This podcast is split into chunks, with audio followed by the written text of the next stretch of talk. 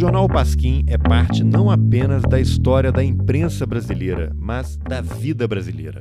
O semanário circulou entre 1969 e 1991 e publicou entrevistas com praticamente todas as pessoas de relevância naquele período. Censura prévia, batidas policiais na redação, apreensão de exemplares nas bancas e prisão dos seus jornalistas eram rotina na história do Pasquim. É sempre muito arriscado usar a palavra revolucionar para qualificar qualquer coisa, mas no caso do Pasquim, certamente essa é a única expressão possível. E quem vai contar parte dessa história é o Rick Goodwin, um americano que cresceu no Brasil, entrou no Pasquim aos 18 anos, levado pelo Ziraldo, e passou os 15 anos seguintes testemunhando essa revolução que eu acabei de mencionar. Eu fiz duas longas entrevistas com o Rick e a gente nem conseguiu sair da superfície. Essa é a primeira parte. Eu sou Carlos Alberto Júnior e esse é o Roteirices. Vamos nessa! Muito bem, Rick Goodwin, ou Ricardo Boa Vitória, né? Segundo a tradução livre aí que você me passou. Eu queria que você fizesse uma breve apresentação sua. Já vou dizer que eu estou super rouco, né? Fiquei, a gente falou ontem para combinar a entrevista, você disse que estava saindo da Covid, e aí eu fiquei em dúvida se você que estava, que passou para mim, né? Algum vírus. Espero que não, mas eu fiz o autoteste, deu negativo. Então, eu vou pedir primeiro para você fazer uma breve apresentação sua antes da gente entrar em temas polêmicos que eu espero não nos enquadre na antiga Lei de Segurança Nacional. Bom, a Lei de Segurança Nacional que você menciona, ela é antiga como lei, mas como espírito ela continua ainda. Né? Então é verdade, é verdade. Então o nosso papo seguirá por esse caminho, né? Vamos discutir a nova segurança nacional. Bom, como o Carlos Alberto já me apresentou, meu nome é Rick Goodwin, eu sou jornalista, além de várias outras coisas. É, trabalho com, no jornalismo há 53 anos e durante parte dessa, por contingências mesmo da vida, né?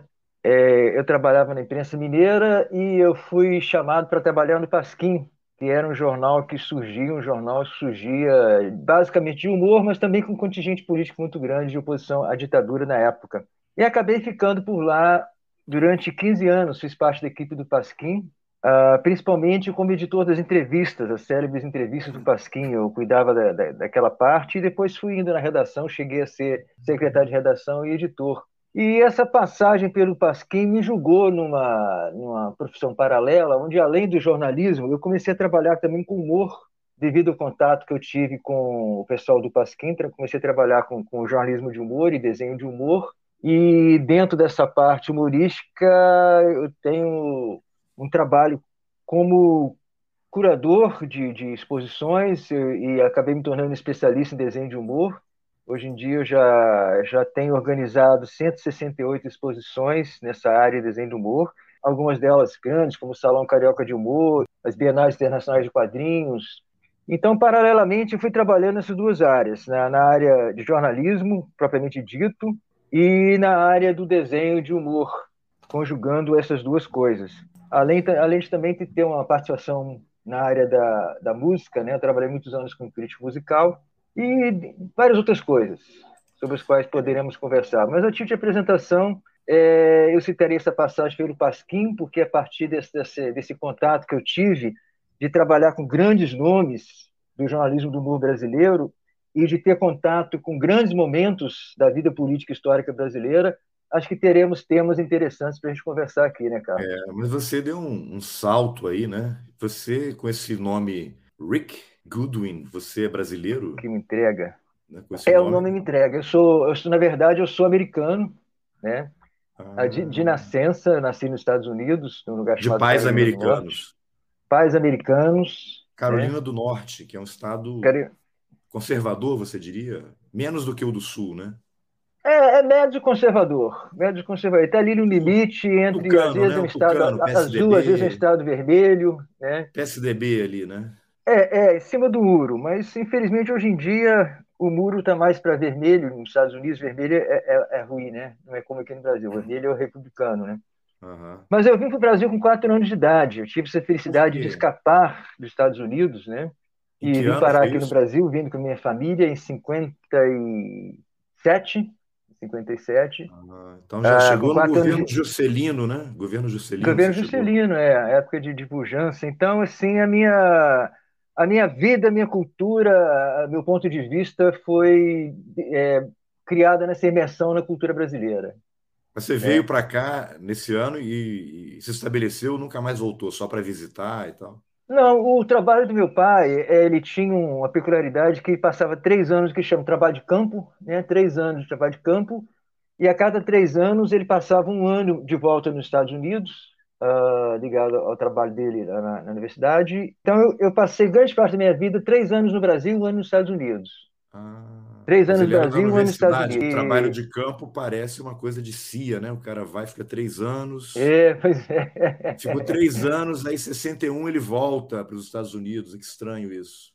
É, depois vem em 64, né? Coincidência, é, assim, mas não tem nada. É. Pelo contrário, Carlos, é uma coisa do outro lado, né? Para você ter ideia, essas vindas, cada vez que ele vinha ao Brasil, era um trabalho diferente, né? Então, isso teve um, um, um como criança, não era uma coisa muito interessante, porque a, a, quando você estava começando a, criar raízes, né, e ter seus amigos, e mais tarde ter seus namorados e tudo, aí minha vida sofria uma reviravolta, eu ia para outro lugar completamente diferente. Eu saía do, do Brasil para os Estados Unidos, por exemplo, outra cultura completamente diferente.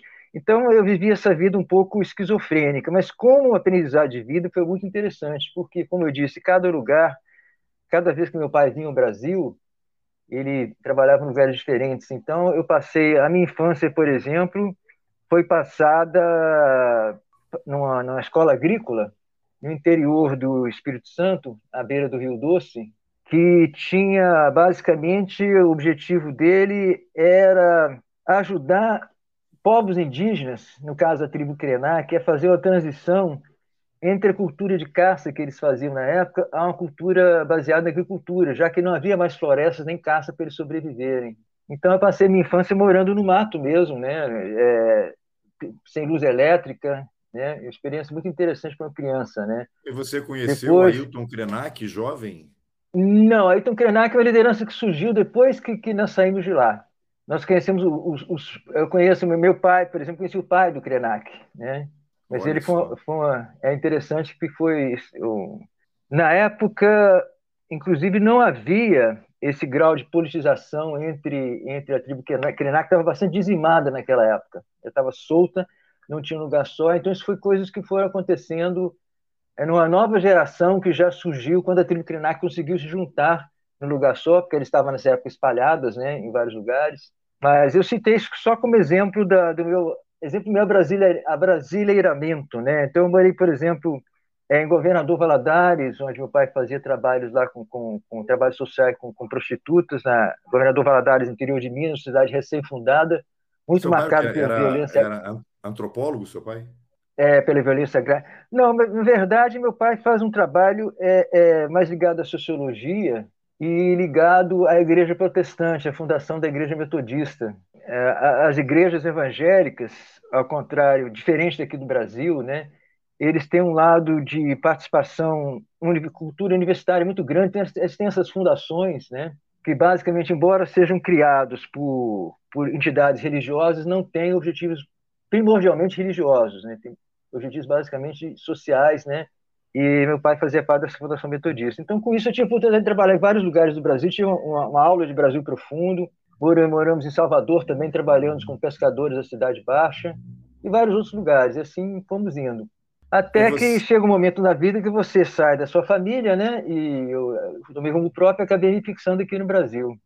Eles voltaram e você ficou? Não, eu, eu saí de casa, basicamente. Eles continuaram trabalhando aqui. Né?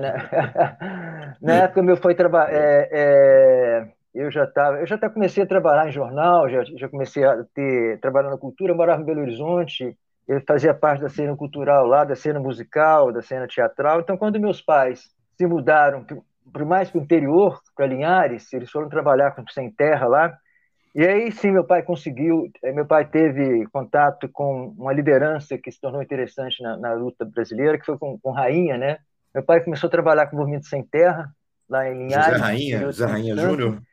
É, e entre as lideranças que, que ele formou lá foi o José Rainha Júnior. Mas nesse momento, como ele estava indo para o interior, eu já estava estabelecido na cidade grande, eu, eu tomei meu próprio rumo. Olha só. Agora, mas lá aí, fomos... você conheceu, conviveu com aquele pessoal do Clube da Esquina? Você estava em, em, contato com aquele movimento todo cultural. É interessante, engraçado, né? A, a, a conversa vai, vai, tomando rumo nostálgico, é. gente, vocês falando. Mas é interessante porque dentro dessa nostalgia, assim como eu tive a oportunidade de ser espectador do, do Pasquim, espectador de outras coisas, eu fui, de certa forma, espectador do surgimento do Clube da Esquina. É interessante você perguntar isso. Porque eu fui colega de escola de vários, várias pessoas que formaram o Clube da Esquina, né? o, o ah, Márcio é? Borges, o Fernando Brant, né? que é, mais o pessoal letrista mesmo, né? um pouco mais velho que o, o, o, pessoal mais novo, que eram os músicos, que era o Lô Borges, o Beto Guedes, eram, eram mais novos, eram todos mais novos. E como colega de escola deles, eu acompanhei bem de perto os primeiros passos do surgimento do Clube da Esquina, né? a, a coisa musical deles, depois a, a, própria gravação do antológico LP Clube da Esquina, que é, recentemente foi nomeado numa pesquisa o disco mais importante da história da música brasileira, né? Realmente é um grande marco, né? Pô, mas que incrível! Então, você como... está, você está lá com o pai do Ailton Krenak no Pasquim, Clube da Esquina. Certamente agora eu me convenci que você realmente é da CIA, não tenho a menor dúvida. Mais. É, pois é, não, como, explicar tudo isso, né? É, é, é, é demais. Olha é. só. Não, são coincidências da vida, né? É, mas aí você, isso o que? Você estava no segundo grau, antigo segundo grau, que você convivia com esse pessoal? Não, já era o, uma coisa é, chamada científico. É, Na verdade, começou como clássico, grau, né? né? Sim, é, sim. é eles criaram na época, a ditadura criou na época uma coisa que, que, era, que era uma reclassificação educacional, né? Então, na verdade, eu, eu estudava clássico, Colégio Champignon, eu fazia o clássico, que era uma coisa mais voltada a humanas, né? Aí eles criaram uma coisa chamada científico, dentro Isso. da visão desenvolvimentista dele. Então, todos nós que estudávamos é, é, humanas tivemos que passar a fazer o científico, que era em ciências exatas, né? Então, na verdade, eu fui colega deles chamado científico não queriam estimular o comunismo e forçaram todo mundo a virar engenheiro, né? É interessante, isso é uma passagem que poucas pessoas se lembram, mas eles extinguiram o currículo da, da, das humanas, né? Criaram uma coisa científica que você saía do ginásio, que eram quatro anos de ginásio, você fazia três anos científico, aí você fazia o pré-vestibular e fazia vestibular. É, eu peguei essa e, época verdade, também, um pouco mais Você novo, também, certamente, você fez o científico, né? Eu, na verdade, eu fiz o segundo grau técnico. Eu técnico. fiz de eletrotécnica numa escola técnica lá na minha cidade, porque uhum. eu sou de Campos, né, no interior do Rio, e lá uhum. tem a presença forte da aquela coisa da Petrobras, a bacia de Campos. Então, eu estava na oitava série, vários colegas iam fazer a escola técnica porque queriam trabalhar na Petrobras, né? A gente tinha aquelas uhum. pessoas que trabalhavam embarcados nas plataformas ficavam 15 dias embarcados e depois ficavam 15 dias gastando dinheiro, né? ganhavam uma fortuna na cidade do interior. É. Então todo mundo é. queria trabalhar na Petrobras para ficar rico, comprar apartamento, uhum. carro, moto. Aí eu fui, né? Mas no primeiro ano e você já. chegou a. Você entrou para a Petrobras? Não, eu fiz os três anos. Eu lembro que segunda-feira eu tinha três aulas de eletrônica digital e três de eletrônica industrial. Era praticamente um inferno na Terra, né? Mas é. aí depois eu, eu gostava de português, aí eu fui fazer jornalismo, né? Fui faculdade de jornalismo, né? Não cheguei a. Uhum. Eu nem, vou, nem fiz o estágio que era obrigatório para ter o diploma de técnico, né? Eu me formei como assistente auxiliar técnico em eletrotécnica. Tá vendo? Hoje você queria... podia, poderia estar na diretoria da Petrobras, né? Podia estar no, na Lava Jato, né? Olha só. La... Que, é. Muita gente que, que você assim, ah, escapou, ah, né? o governo investiu um dinheiro em você escola, uma escola excelente, né? As escolas técnicas são top. Uhum. E desperdiçou dinheiro, não, investiram muito bem, porque em três anos eu descobri que não era aquilo que eu queria fazer. Eu poderia ser hoje um técnico frustrado, podia ser corrupto, sim, sim. né? Em vez de fazer sim. eletrotécnica, eu vou entrar no esquema de corrupção, né? Olha só. Uhum. Então foi, foi um bom investimento do governo. Ou poderia estar hoje desempregado, né? Depois do desmonte da Petrobras. É, também, né? É. Enfim. Mas, agora, Mas a vida é engraçada.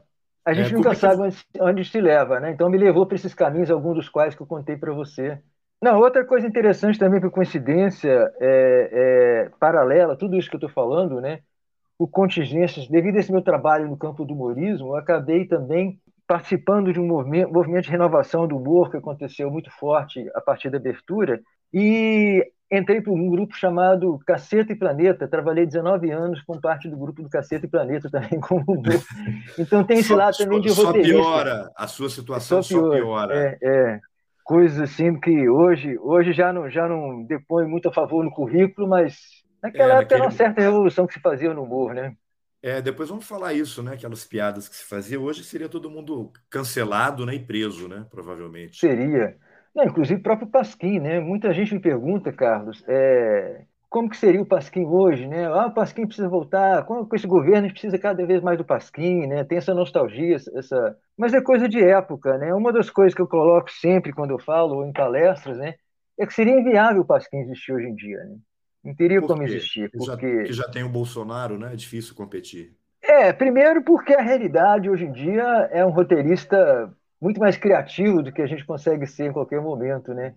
E segundo tipo do humor também, acho que não teria espaço hoje em dia com a coisa do politicamente correto. Né?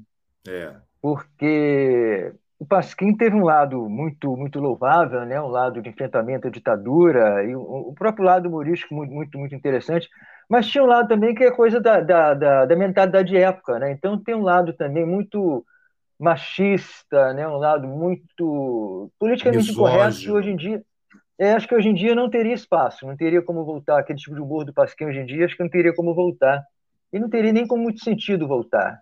É. Hoje o, humor é, é uma, é uma, conversa diferente, hoje já é linguagem de internet, outra coisa completamente mais, é. não sei se para melhor ou para pior, mas o humor hoje é diferente. É. Agora, e como é que você começa a se relacionar com o pessoal que é, criou o Pasquim, e aí você entra nessa? Na verdade, é o Ziraldo.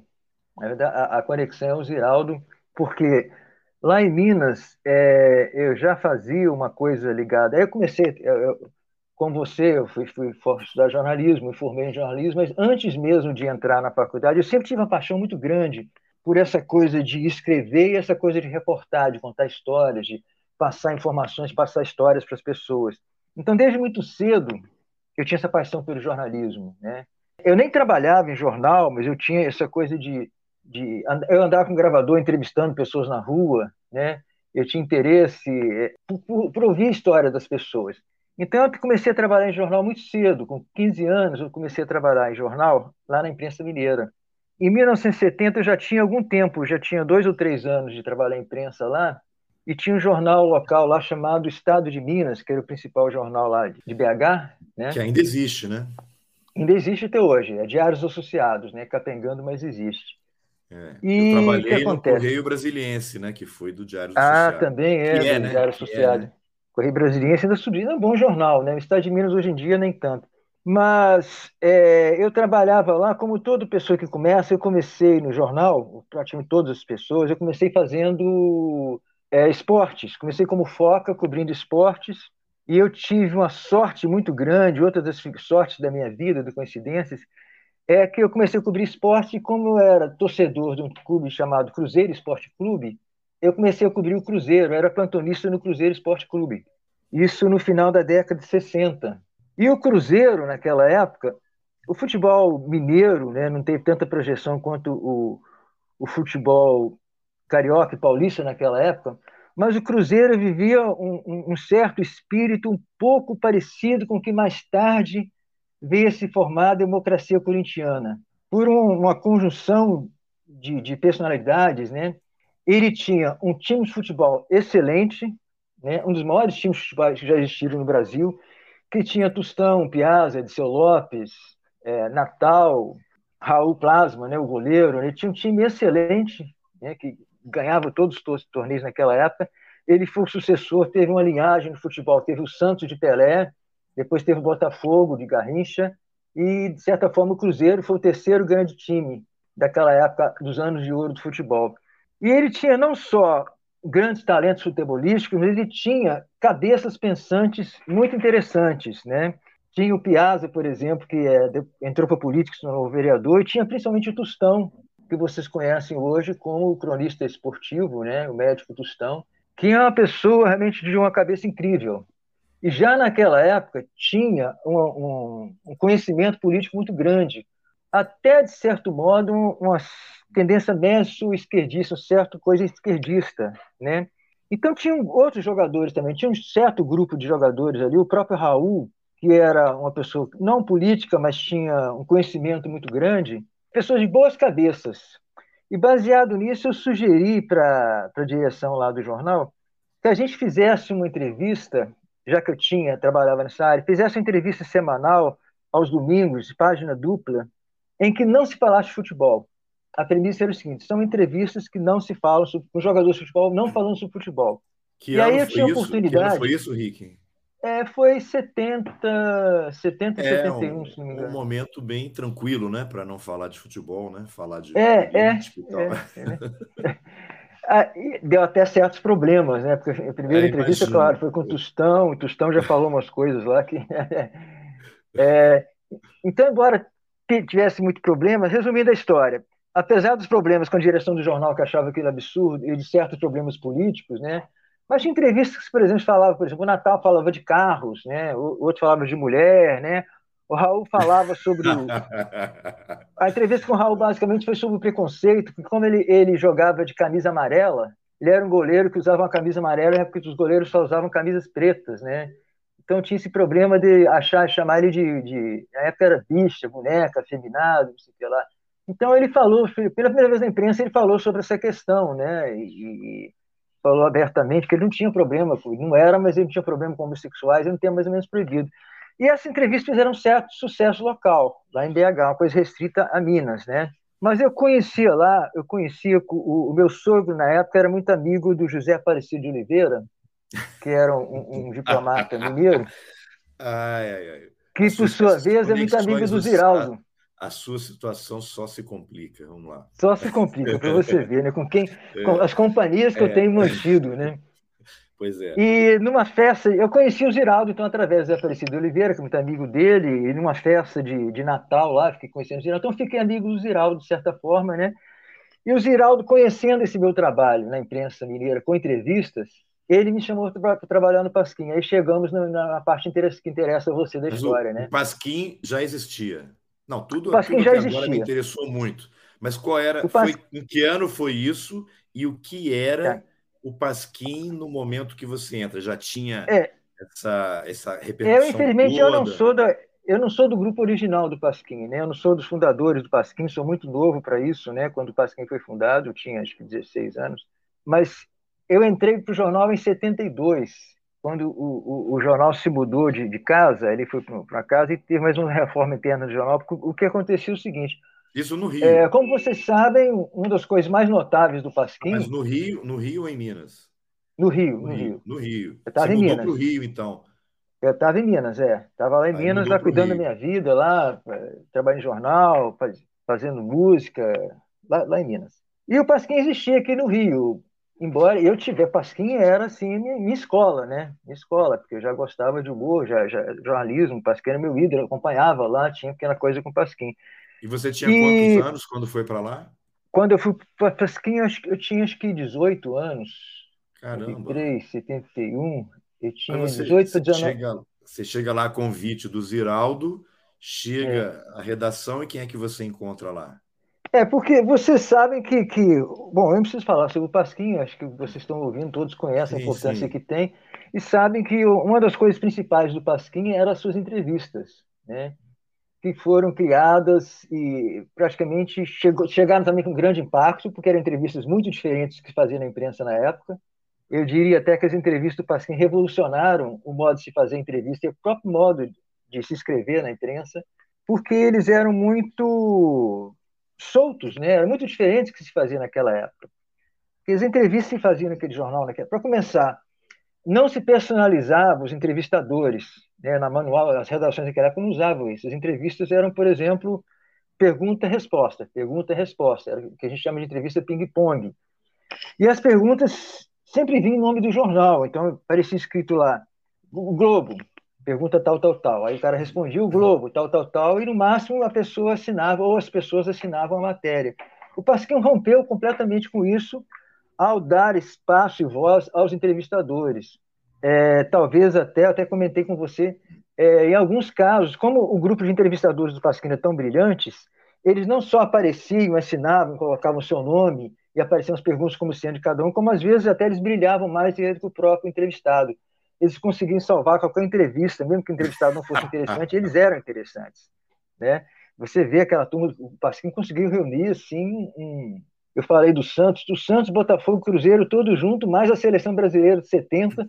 Se você juntar todos eles, você consegue ter uma ideia do que era o Pasquim naquela época. Então, a entrevista era o carro-chefe, né? Eles entrevistavam pessoas sempre muito interessantes, de uma maneira diferenciada. Por um grande acaso que não foi planejado, as entrevistas adotavam uma, uma maneira de edição completamente diferente também. Você, você conhece a história, Carlos, de como é que surgiram as entrevistas do Pasquim? Não, não porque, conheço, mas se eu conhecesse, eu ia pedir para você contar mais é, Eu vou tentar dar um isso, resumo. Não, não, você vai falar tudo, mas eu quero o seguinte: você chega lá aos 18 anos. É, eu estou é contando para dizer como é que eu cheguei lá. As entrevistas ah, eram o carro-chefe, né? Ah. Então, como as entrevistas do Pasquim elas eram transcritas literalmente por, por, motivos até que depois eu conto a história, eles eram transcritos literalmente como as pessoas falavam, e isso faz parte da grande revolução das entrevistas elas davam muito trabalho, porque não tinha edição, você ouvia tudo, você transcrevia tudo. E transcrever a entrevista, você sabe disso, é um trabalho muito chato. Né? A pior coisa do mundo.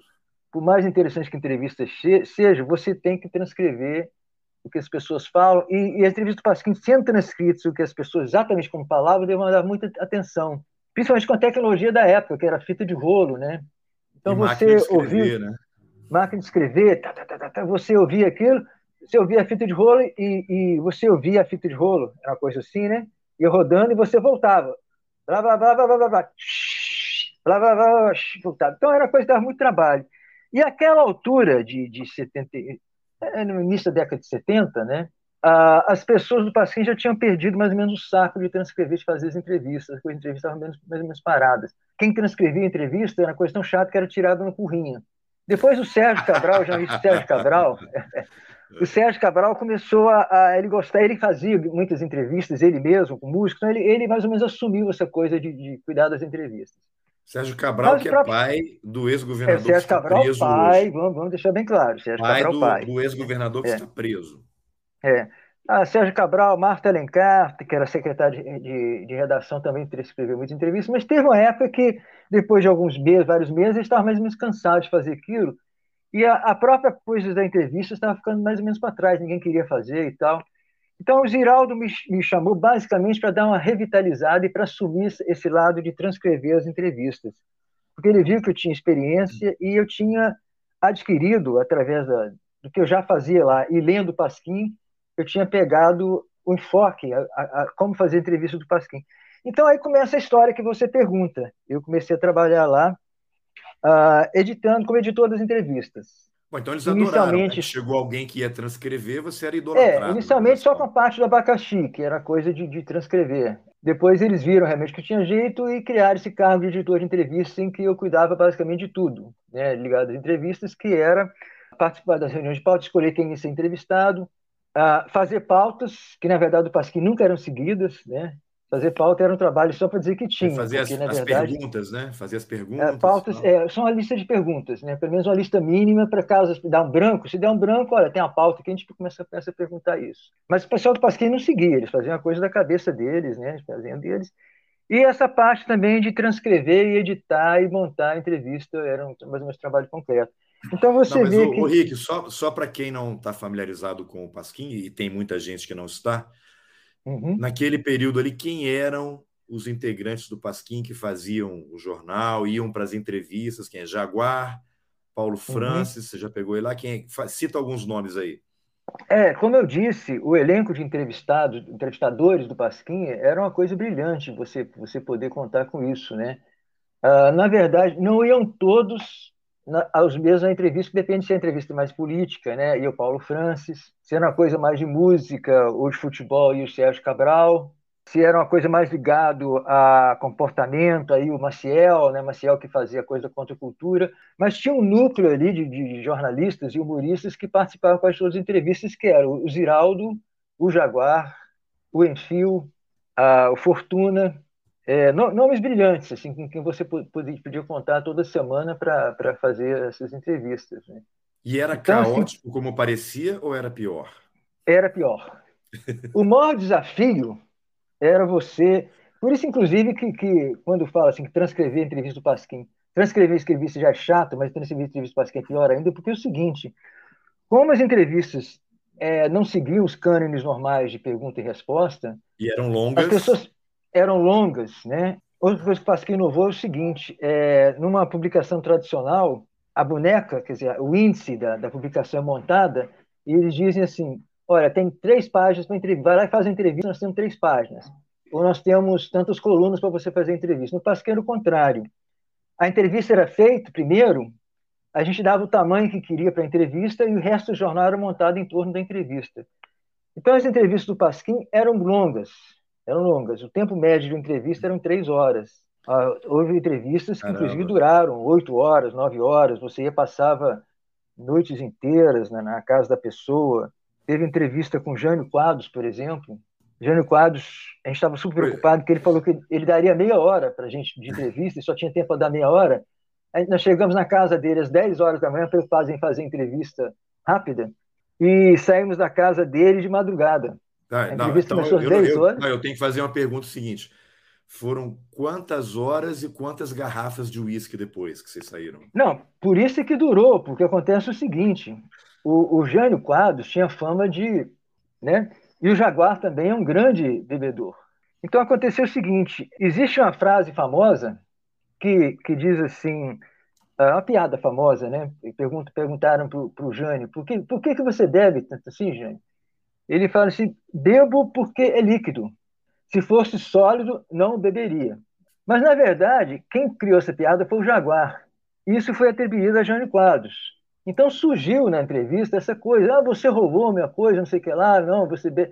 E surgiu essa coisa, então, o, o Jânio Quadros então, desafiou o Jaguar Há um o, Jaguar, ver... o Jaguar acusou o Jânio de roubar a piada dele. Roubar a piada dele. e o Jânio, tomado de brilho, disse, disse que não, mas eu nunca falei isso. Eles falam isso porque eu, eu, bebo, inclusive bebo muito melhor do que você, por isso que atribuíram isso a mim. Então, ah, bom, aí riscou, riscou a linha no chão. Riscou a linha no chão. Houve um duelo para ver quem conseguia beber mais tempo e se manter sóbrio. Isso durante a entrevista, né? E gravando. Então, basicamente, gravando. Então, a coisa gravando, gravando. Então, basicamente, a entrevista terminou, Carlos. A, a, cena final da entrevista, que inclui, inclusive, na, na, na, na coisa, a coisa foi ainda, teve almoço, a, a mulher chamou para almoçar, ficou para almoçar, ficar bebendo, não sei o que lá. A cena final da entrevista é o presidente do Pasquim, Sérgio Magalhães Gomes Jaguaribe, e o ex-presidente do Brasil, Jânio Quadros, deitados no gramado da sua casa completamente de porre, um dormindo abraçado com o outro e roncando profundamente. Essa tem foto disso? Tem foto? Como? Tem foto tem, disso? Uh, tem a foto no, no, jornal. O jornal termina com, essa entrevista, né? Teve foto. entrevistas também como do do Lupicínio Rodrigues, né, que começou no, no, na casa dele, ele, ele falou assim, ah, é, tô com sede, vamos aqui embaixo, tem um barzinho muito bom aqui embaixo, ele foi pro barzinho, de barzinho foi pro Inferninho Copacabana, a entrevista terminou começou às 8 horas da, da noite e terminou no dia seguinte com o sol amanhecendo na praia e todo mundo cantando músicas de Lupicínio. Então, só estou citando exemplo para ver como era longa a entrevista do Pasquim, e eram, como você disse, caóticas, porque todos falavam ao mesmo tempo. A gente tinha, na época, uma coisa que eu introduzi lá, foi a gravação estérea. A gente tinha um gravadorzinho com dois microfones. Então, eu mantinha o microfone sempre com o entrevistado e o microfone outro para os entrevistadores. Isso ajudava um pouco. Mesmo assim, falava o tempo todo. Então você não tinha muito. Fio, às vezes você não né? tinha como distinguir. É. Com fio, microfone com fio. Com fio, não, microfone com fio. Né? E aquela você que andar para lá e para cá com o microfone para lá e para cá. Então, uma, uma das minhas funções na, na, na, nas entrevistas, inclusive, era geralmente era a única pessoa sóbria, a única pessoa de sóbria, então uma das minhas funções era, era certificar que as pessoas estavam falando no microfone, ou que eu tinha que trocar a fita, né? Sempre ficar de olho na fita, porque o que acontecia antes da entrevista do Pasquim, se perdeu muitas coisas que as pessoas não sabiam que a fita tinha duração e você tinha que trocar.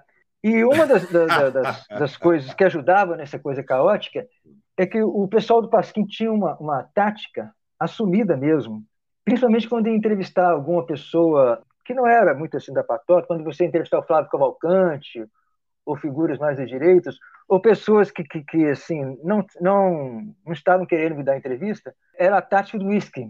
A tática do whisky era o seguinte: se, se bebia muito naquela época, Né? Então, o Pasquim levava garrafas e garrafas de uísque para a entrevista e todo mundo ia tomando seu uísque, servia para entrevistado, etc. Isso ajudava muito a descontrair o ambiente, né? E ajudava as línguas a ficarem soltas. É, só depois que da o pessoal... garrafa, né? Quem é que vai resistir, é, né? Só que o pessoal do Pasquim, Carlos, é, eles já, já iam preparados com as garrafas de água, eles aguavam o seu uísque, eles bebiam devagar o uísque aguado e serviam o uísque puro para o entrevistado. Era uma coisa assim. Isso contribuiu muito para o jornalismo brasileiro, porque grandes revelações de entrevistas pacientes foram feitas devido ao alto teor etílico, né? Mas no caso é... do Jaguar e do Jânio, os dois tomaram o puro mal. Não, aí foram os dois. Desafio. É, aí foram os dois, foram o desafio. Então, assim, uh, eram caóticas mesmo. Essa coisa da, da bebedeira ajudava muito a, a, a coisa. Então, mas tinha situações, tinha passagens da, das entrevistas que você não conseguia entender o que, que as pessoas estavam falando. Então, eu tinha que preencher aquilo, né? E uma, uma das coisas que eu comecei a fazer. Carlos, desculpa, eu falo muito, né? Se não, você vai, me interrompe. Quero saber, você preencher, e aí fiquei é, curioso. É, uma das coisas, então, que, que eu comecei a, a, a perceber nas entrevistas do Pasquim é, na verdade, eu não sou o criador do estilo de entrevista do Pasquim, sou um herdeiro do estilo de entrevistas do Pasquim. Eu herdei, ele já fazia isso antes, o Sérgio Cabral fazia isso brilhantemente. O Jaguar, que foi quem, quem, quem deu pontapé nisso com a primeira entrevista do Pasquim, porque o que acontece com o Jaguar é o seguinte: é, Jaguar não tinha nenhuma experiência jornalística. Então, quando o Pasquim fez a primeira entrevista, número um, que foi com o Ibrahim Suede, né, já foi uma coisa insólita, porque o Pasquim é um jornal cheio de gente politizada entrevistando Ibrahim Suede, que era um jornalista social ligado à frivolidade, né, ligado à high society e com pensamento fortemente de direita. E uma pessoa, me desculpe Ibrahim Suede, mas com fama, aliás, ele até fez um estilo todo baseado, com fama de ser um pouco desprovido de intelecto, né? Ibrahim Suede é uma pessoa que cometia várias gafes devido à sua, sua burrice. Então, era coisa estranha o Pasquim ser a entrevista inaugural com o Ibrahim Suede, mas, assim, a, o próprio ruído disso ajudou a, a, a, ser uma coisa notável. E as pessoas estavam muito nervosas com isso, com essa primeira entrevista e jornal. Então, chegou a hora, assim, que todo mundo animado com a entrevista, caiu em si e descobriu que alguém teria que transcrever aquela entrevista longa que fizeram. E ninguém queria fazer. Então, tiraram na porrinha. E quem perdeu no palitinho foi o Jaguar, então, Jaguar, toma aqui as fitas, leva para casa, você ouve. O que, que eu faço? Você ouve, e à medida que eles vão falando, você vai datilografando e depois você ajeita e traz aqui para gente.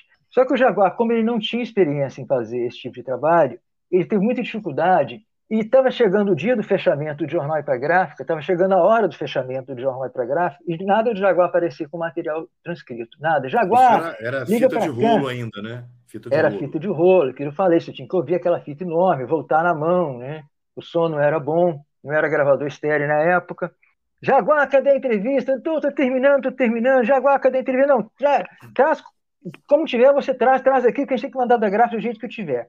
Traz aqui que a gente, se, se não tiver pronto, a gente publica a sua parte. Eu Jaguar chegou com aquele calhamaço de papel e deu para o pessoal ler. Aí o Tarso, que é editor na época, começou a ler e falei, mas Jaguar, cadê o Copdesk? Copy o quê? Jaguar, que Copdesk? O que, que é isso? Não, você tem que obedescar, você não, não é assim, você tem que ajeitar, tem, as pessoas estão falando aqui, tem erro de português, aquela aqui está falando essa coisa que é errada, você tem que ajeitar a entrevista. Ah, mas não sabia que tinha que fazer isso. Aí o cara falou ah, não tem jeito. Está é, tá na hora, vamos ter que mandar para a gráfica, vai assim mesmo.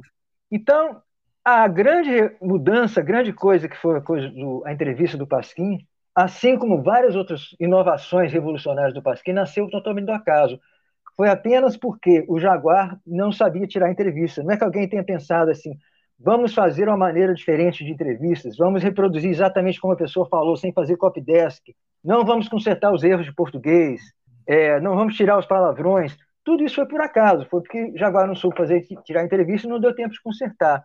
Então, quando eu fui para o Pasquim, já havia esse estilo. Eu sou herdeiro desse estilo informal de se fazer entrevistas transcrevendo como as pessoas falam. Mas sentindo aquilo, eu levei a coisa um pouco um passo além, porque o Pasquim tinha uma fama muito grande na época.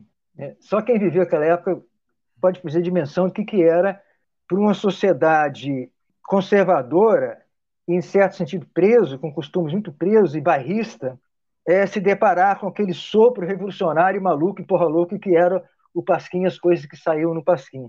E com isso, a turma do Pasquim adquiriu uma fama muito grande, um, um patamar, inclusive, mítico, que eles até trabalhavam muito, eles incentivavam muito. Eles transformaram Ipanema, por exemplo, que era um simples bairro do Rio de Janeiro, num lugar mítico, onde tudo acontecia, onde as, as grandes revoluções comportamentais aconteciam, onde as gírias nasciam. É, isso, na verdade, é a criação do próprio pessoal do Pasquim. E como figuras míticas, eles tinham assim, o seu fã-clube, eles eram mais do que eles eram propriamente dito. Então, quando Francis falava uma coisa, falava intelectual não vai à praia, intelectual bebe, né? isso virava um bordão que era repetido por todo, toda a parte do Brasil. E eu percebi, então, que o pessoal do Pasquim, na verdade, eles não eram jornalistas, eles não eram humoristas, eles eram personagens. E eles mesmos incentivavam essa coisa do personagem. O Ziraldo era aquele mineiro que falava muito e, e não deixava ninguém mais falar. O, o Ivan Lessa era o cara que falava as coisas mais loucas do mundo. O Jaguar era aquele cara que fazia piada o tempo todo durante a entrevista. Então eu fui, eu peguei a, a seguinte, eu trabalhei com esse trabalho com a seguinte noção, que as entrevistas do Pasquim na verdade, dois conceitos. As entrevistas do Pasquim, na verdade, são como peças de teatro, onde os atores, que são as pessoas do Pasquim, vão lá interpretar personagens. E os entrevistadores, entrevistados também vão cumprir o seu papel. Então, eu comecei a montar as entrevistas do Pasquim como se fossem peças de teatro. Ou seja, junto das falas das pessoas, eu comecei a colocar rubricas. Rubricas são os seguintes: são aqueles ah, parágrafozinhos que aparecem é, dentro do texto. O pessoal do Pasquim já fazia isso. Quando, por exemplo, é, o pessoal falava uma coisa engraçada e todo mundo tem na gargalhada, eles botavam lá na entrevista, entre parênteses, risos. Mas eu comecei a, a usar coisas das rubricas para falar se não só a maneira que a pessoa falou, então, quando o Ziraldo brigava ou, ou levantava e botava o dedo na cara do entrevistado, é, eu colocava Ziraldo, entre parênteses, levantando e colocando o dedo na cara do entrevistado eu comecei a fazer esse, esse uso de rubricas para dar esse, esse conceito, né? para dar descrever um pouco o que estava acontecendo e a maneira que as pessoas falaram, não, de maneira que a pessoa lia a entrevista não só pelas palavras que estavam escritas e sendo ditas ali, mas pela maneira que elas estavam sendo ditas. Eu quis começar é, inclusive, outra coisa que eu fazia na época era, era cinema, né? eu sou formado também em cinema. Eu quis dar ao leitor a impressão de que ele estava ali num cantinho daquela sala acompanhando a entrevista do Pasquim. O leitor do Pasquim, ele, ele, ele não era um leitor do Pasquim. O fã do Pasquim fazia parte da comunidade Pasquim. Ele convivia toda semana com aquelas figuras, né, que, que eram as pessoas do Pasquim. Ele, ele conhecia o Sig intimamente, ele conhecia os, os chradinhos, era, é, eram como fossem coisas reais. Então eu sentia assim que o fã do Pasquim, o leitor do Pasquim mesmo, ele se sentia como se fizesse parte daquilo. Eu queria que ele fizesse parte também das entrevistas. Então eu passei a descrever o entorno das entrevistas, o que estava acontecendo enquanto as pessoas estavam ali entrevistadas, o que estava acontecendo fora do microfone. É, eu tomava nota, eu fazia anotações do que, que as pessoas falavam que não tinha sido gravado. Né? Então, se, por exemplo, se o Ziraldo e Van Leste estavam cochichando ali no canto, fazendo alguns comentários, eu ouvia aquilo e incluía os comentários também na entrevista. Né? E se, por exemplo, uh, tinha um grupo na entrevista e outro grupo ali na, na cozinha, ou estavam acontecendo coisas ali, conversas paralelas, eu incluía todo esse entorno nas entrevistas também. E, então, isso, isso, de certa forma, projetou mais ainda o estilo de fazer entrevistas naquilo, deu uma revitalizada e foi criando essa marca do Pasquim de fazer coisas diferentes, né? Então eu colocava se fulano e tornava um essa entrevista do Jânio Quadros, por exemplo, né? voltando a ela, é, eu incluí todos esses detalhes da, de, de, como é que foi o desafio. O almoço, por exemplo, publiquei o menu que foi publicado no almoço. E aí sim foi, foi se formando esse estilo de fazer entrevistas, que foi coisa interessante, porque não só, Carlos, é, ele fazia grande sucesso entre o público, mas passou a fazer grande sucesso também entre os entrevistados. Todo mundo queria ser entrevistado pelo Pasquim. Até pessoas que não tinham afinidades ideológicas com o Pasquim queriam ser entrevistados. E assim, ah, juntando. Citar, você lembra vontade... de alguém aí que você possa citar? Alguém que seja. Ah, é, por exemplo, Fábio Cavalcante. Né? Fábio Cavalcante eh, se convidou, a, a, queria ser entrevistado pelo Pasquim. Olha só. E, assim como Ibrahim Suede, né, é a coisa da diferença. Que Flávio Cavalcante era um apresentador de televisão muito popular, mas ele tinha também, ele era um conservador, era muito ligado ao, ao, ao governo, né, coisa da direita, Ele tinha aquele programa na televisão que ele quebrava discos, um iconoclasta, porque eram músicas de mau gosto. Né? Ele, tinha, ele, era um preservador do bom gosto mediano brasileiro. Né? Em entrevista, fala, Flávio um cara conservador ligado ao governo, naquele período era ligado à ditadura, né? Ditadura, sim, ligado à ditadura, né?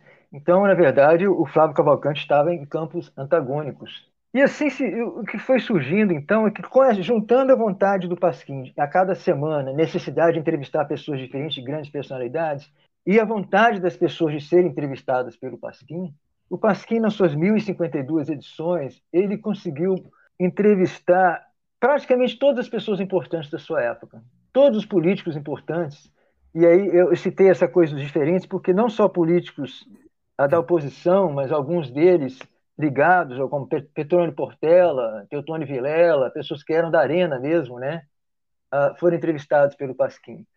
Mas no campo da oposição, todos os grandes políticos da época foram entrevistados pelo Pasquim. Quando o Pasquim se engajou na campanha da anistia, no final dos anos 70, e o Pasquim foi um dos, dos grandes pontas de lança desse movimento pela, anistia e pela volta dos exilados, né? praticamente todos os grandes líderes exilados foram entrevistados, praticamente não, aí todos, todos foram entrevistados pelo Pasquim. Para você ver essa coisa que, que, que, o Pasquim tinha, né? A primeira entrevista, quando Prestes voltou, a primeira entrevista que ele deu à imprensa foi, foi para o Pasquim. Ele foi na redação do Pasquim, deu uma entrevista histórica. Quando Gregório Bezerra, que é um líder, um grande líder da, da esquerda brasileira, que estava exilado na época, né? Quando ele chegou é, no. Gregório, desculpa, o Gregório, importante, acho importante fazer uma homenagem a Sim, ele. Né? conceituar. Né? Gregório é, foi é. aquele que foi preso em 64, amarrado e acorrentado, né, e arrastado pelas ruas do Recife, no, puxado pelas pelo, ruas do Recife. por um militar num jipe, né? Cara, o uhum. militar num jipe arrastando ele pelas ruas, foi torturado e foi para o exílio, foi trocado pelo embaixador americano em 69, né? Ele uhum. não está naquela foto, acho que de do Hércules 56, porque ele estava em Pernambuco, né? O avião saiu do Rio com 13. É, ele, ele parou em Pernambuco e pegaram ele. lá, né? Isso. É, ele foi ele e vários outros foram presídio, né? Aí teve um, mas teve um momento em que, de acordo com a tal abertura lenta e gradual, começou a permitir que eles voltassem, né? É o que nós chamamos de movimento da anistia.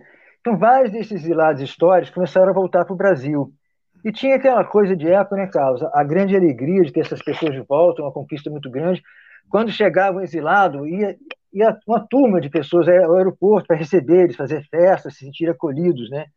E quando esse Gregório Bezerra voltou, é interessante, eu estou citando isso, porque é o seguinte, foi entrevistar ele, Gregório Bezerra, agora você está de volta ao Brasil, né, depois de tantos anos, qual é a primeira coisa que você quer fazer agora que você está de volta à sua pátria? Ele falou assim, visitar a redação do Pasquim.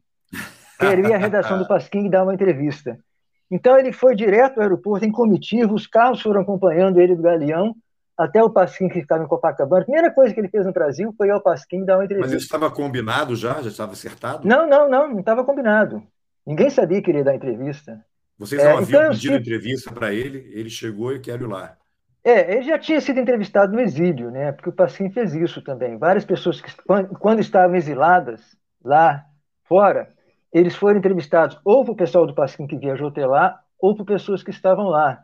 Dentro dessa leva, por exemplo, tem a célebre entrevista com Fernando Gabeira, o nosso atual Fernando Gabeira, que na época estava exilado na, na França. Né? Ziraldo encontrou com ele na rua, por acaso, também não foi programado, encontrou ele na rua, eles eram conhecidos aqui do Brasil. O Gabeira, o que você está fazendo aqui? O Gabeira começou a contar a história dele, ele falou assim, isso é interessante, mas vamos fazer uma entrevista. Foi feita uma entrevista enorme com Fernando Gabeira, Gabeira é esse que ah, é bolsonarista, né? É o mesmo que você está falando. É o mesmo, que eu não sei se na época ele já era bolsonarista e não sabia, né? Ou se era realmente uma pessoa que estava ainda engajada na luta armada do qual ele participou. Eu não sei muito bem, é, eu não consigo entender o fenômeno do Gabeira hoje em dia. Mas naquela época, a entrevista com o Gabeira foi uma coisa muito revolucionária, porque mais uma vez foi uma entrevista longa. Né? Ele, o Ziraldo juntou uns exilados que estavam lá em Paris, foram para a casa do Darcy Ribeiro e começaram a entrevistar o Gabeira, que começou a falar, falar, falar. Foi uma entrevista também de várias e várias horas, onde pela primeira vez se publicou na imprensa brasileira detalhes da tortura que acontecia nos porões da ditadura. Era um tema proibido, era um tema proibido, ninguém havia se disposto a falar, e o Gabeira então contou na entrevista dele, graficamente inclusive, como ele e outros tinham sido torturados. Então, teve importância muito grande nesse sentido de revelar a coisa da tortura no Brasil. Que ano foi essa e... entrevista com ele? Foi em 78, se não me engano, 78. É, já estava rolando ali a negociação para anistia, né? É, não, já tinha havido a negociação. Pra... Não, não, não, é já estava a lei, rolando. Não, a, lei, a lei sai em agosto de 79, salvo engano. É, é então foi, foi, na verdade, a entrevista com Gabeira foi pouco antes, foi em 79. Já estava sendo feito o acordo do qual, um acordo útil na época, mas que deu nisso aí hoje, né, essa é outra história. E a entrevista do Gabeira também foi interessante, porque ele contou também pela primeira vez os detalhes do sequestro do, do Ubrick, embaixador americano, os detalhes todos que depois virou a história do que é esse companheiro. E a entrevista teve um, um, uma repercussão tão grande que quando o Gabeira voltou para o Brasil e lançou a entrevista em formato de livro, depois do que esse é, companheiro virou esse fenômeno Gabeira que está rendendo frutos até hoje, né? Mas é, é, eu citei a história do, do Gregório e do, do Gabeira apenas para exemplificar como as entrevistas eram importantes, como eles entrevistavam praticamente todo mundo. Toda a história do Brasil daquela época está contada através do, do, do Pasquim. É, não só pessoas como movimentos sindicais também. O Pasquim entrevistava movimentos, petroleiros, ah, quando tinha greve, entrevistava o pessoal da greve, associações de bairros. Então, o Pasquim conseguiu montar, através das entrevistas, não só pelo interesse das pessoas lerem, mas um painel da história naquela época. Para você ter ideia, por exemplo, é, a gente cita sempre, né, Carlos? A primeira entrevista a nível nacional, que eu tinha um, um, um líder sindical lá em São Bernardo, que estava surgindo lá com uma grande liderança, e estava organizando, conseguindo organizar um sindicato de metalúrgicos lá em São Bernardo de uma maneira muito eficaz, já programando, inclusive, a primeira greve, numa época as greves estavam proibidas, e o Chico Júnior, que é um repórter que era do Pasquim, repórter de polícia do Pasquim, chegou lá no, no Pasquim e falou assim: Olha, tem um cara lá em São Bernardo que está fazendo um trabalho sindical muito interessante. Ele já, já deu umas entrevistas lá para jornais de São Paulo, mas ele nunca deu entrevista em líder nacional. Eu acho ele interessante. Vamos trazer ele aqui para ser entrevistado? Aí foram lá e buscaram o líder sindical chamado Luiz Inácio da Silva, Lula, que foi, foi a redação do Pasquim e deu a primeira entrevista dele em nível nacional. Então, o Pasquim foi o jornal que deu a primeira entrevista, e logo em seguida, Isto É, deu a primeira entrevista nacional que basicamente projetou o Lula para fora de São Paulo e fora de São Bernardo para ele ter uma repercussão a nível nacional. E assim com vários líderes também, não só os grandes nomes foram entrevistados, mas vários líderes, pessoas surgiram através de entrevistas do Pasquim. Isso aconteceu também, né? a gente está falando de política, mas o, o, o Pasquim também era um jornal cultural, né? Entrevistava também nomes da, da cultura, não só aquele do Patóquio. Então, né? É, tem aquela famosa entrevista da Leila Diniz, que foi uma coisa também, eu diria até, não, não uso o termo à toa, revolucionário em termos de costumes, que revolucionou os costumes no Brasil, a entrevista da Leila Diniz. Foi uma entrevista que teve um impacto tão grande que foi criada até, em, devido à repercussão da entrevista, foi criada até uma lei específica, chamada Lei Leila Diniz, não é, tem esse nome, mas tem esse apelido, que instituiu a censura prévia no Brasil, na imprensa. Né? A censura prévia surgiu devido ao vacilo que os militares deram, permitindo que a entrevista Leila Diniz fosse publicada. Que ano foi essa entrevista dela? Foi que ano? Foi logo no início, 69. Foi um dos primeiros números do Pasquim. E é engraçado 69, que hoje em dia, cara. 69 foi o ano que eu nasci. É, boa, boa safra, né? É, não sei, né? É, da entrevista é. e eu, sim, tá bem, uma boa é, safra. É, o Pasquim, o Pasquim também nasceu em 69. Então, pronto. É, mas hoje em dia, você lendo a entrevista, é engraçado, porque você. É uma entrevista bobinha até, né? Você, com os costumes de hoje, né? Não, não tem nada demais ali. Né? Mas naquela hoje, época. Hoje você vê a novela das sete, você ficou. Não é, tem demais, é, né? Tem, né? Mas, enfim, os conceitos que uma mulher livre, como a Lelia Diniz falava, falou, falava na entrevista, né? É, uma mulher liberada sexualmente, dizendo coisas que ela que escolhia os parceiros, né? Que ela trepava com quem ela queria, não, era, não eram os homens que trepavam com ela, ela trepava com os homens, né? E assim, falando que amor era uma coisa, sexo era outra, que você podia amar uma pessoa e ter sexo com outra pessoa. E principalmente que chocou mais o farto uso de palavrões no linguajar dela, que era uma coisa comum, as pessoas falavam com palavrões, sempre se usaram, se usou palavrões, mas ninguém tinha usado isso numa entrevista de jornal. Né? Então, é, foi outra entrevista do Pasquim que teve repercussão muito grande. É, a ponto de, inclusive. E aí, a partir dela veio a, a lei, a, a, teve processo.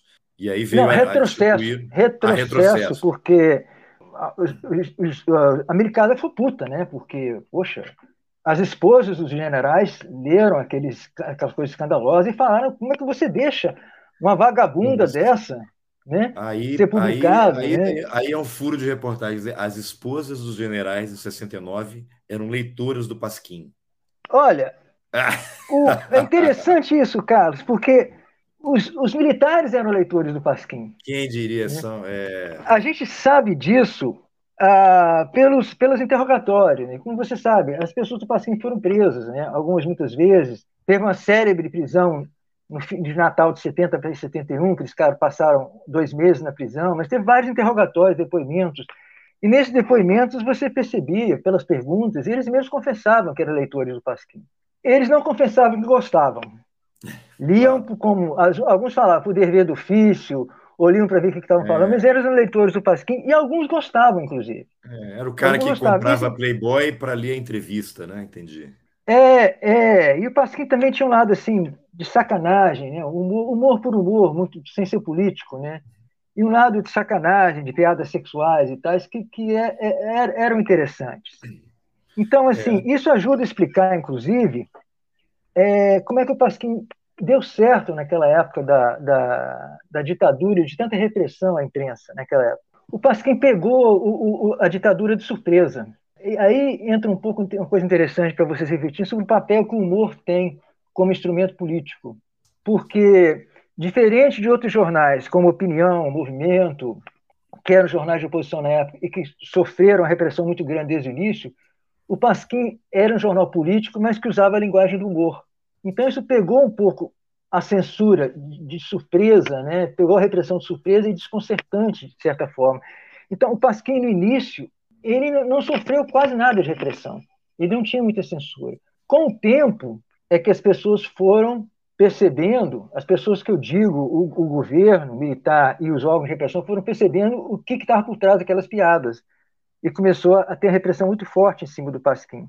E você vê, até a entrevista da Leila Diniz não tinha uma preocupação desse tipo. E a gente soube, caso, eu, eu contei, não é com piada, a gente soube realmente que teve uma pressão muito grande familiar, foram as esposas dos generais que pressionaram para contra a entrevista da Leila Diniz. Sinal assim que, uh, não sei se elas leram Pasquim, mas elas tinham conhecimento da repercussão disso. Mas é, graças a essa coisa de trabalhar com humor, que você não diz diretamente, você fala na, na, nas entrelinhas, o Pasquim conseguiu subsistir durante bastante tempo, sem tanta repressão, e mesmo quando reprimido, conseguiu sobreviver. Bem, ontem a gente estava conversando aqui para combinar a entrevista, e você falou das gravações, né? Eu queria que você contasse um pouquinho essa história.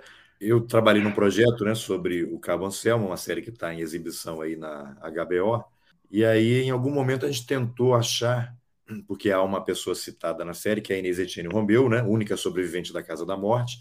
Na época da produção, a gente tentou descobrir se haveria a fita com a entrevista dela, porque a gente talvez pudesse usar o áudio, né, mas não conseguimos avançar. E ontem você me falou um pouquinho da história, né? Tinha fita de rolo, depois passou para fita cassete, que havia até uma certa organização, porque na minha mente era esse pessoal bebendo uísque lá o tempo todo. Uhum. Vem com aquele monte de fita da gravação, transcreve e depois pega a fita e grava outra entrevista em cima. Você falou que não é assim, não era assim, né? Conta um pouquinho como é que era esse é, processo? Com as fitas as chegavam guardadas? uma certa noção, né? É, é, as pessoas tinham certa noção da importância histórica dos Pasquim, do, do Pasquim. Então, ao contrário que era comum naquela época, interferência canina aqui. Ao contrário que era comum naquela época, até não se gravava por cima, se guardava as fitas de rolo, né? Mas isso é, é uma, uma observação interessante sobre a memória do Pasquim. Eu tenho muita tristeza quando eu penso no Pasquim, ou quando eu tento fazer algum trabalho, relembrando, reconstituindo o Pasquim, com essa coisa da memória. Muita coisa se perdeu, muita coisa se perdeu, até pela porra louquice do pessoal do Pasquim, como você disse, né? Ah, não guardavam, não cuidavam, né? E, mas a coisa das fitas do Pasquim, não, as, coisas, as fitas eram guardadas, eram catalogadas, mas a maior parte se perdeu por outros motivos, assim como o acervo de fotos do Pasquim. O Pasquim tinha um acervo, você imagina, entrevistando essas pessoas todas, acervo de fotos que eles teriam, né? O que aconteceu com o Pasquim, como eu disse, a partir dessa, dessa certa acréscimo da repressão e aumento da, da, da pressão sobre o Pasquim, começou a haver uma vigilância muito maior sobre o Pasquim.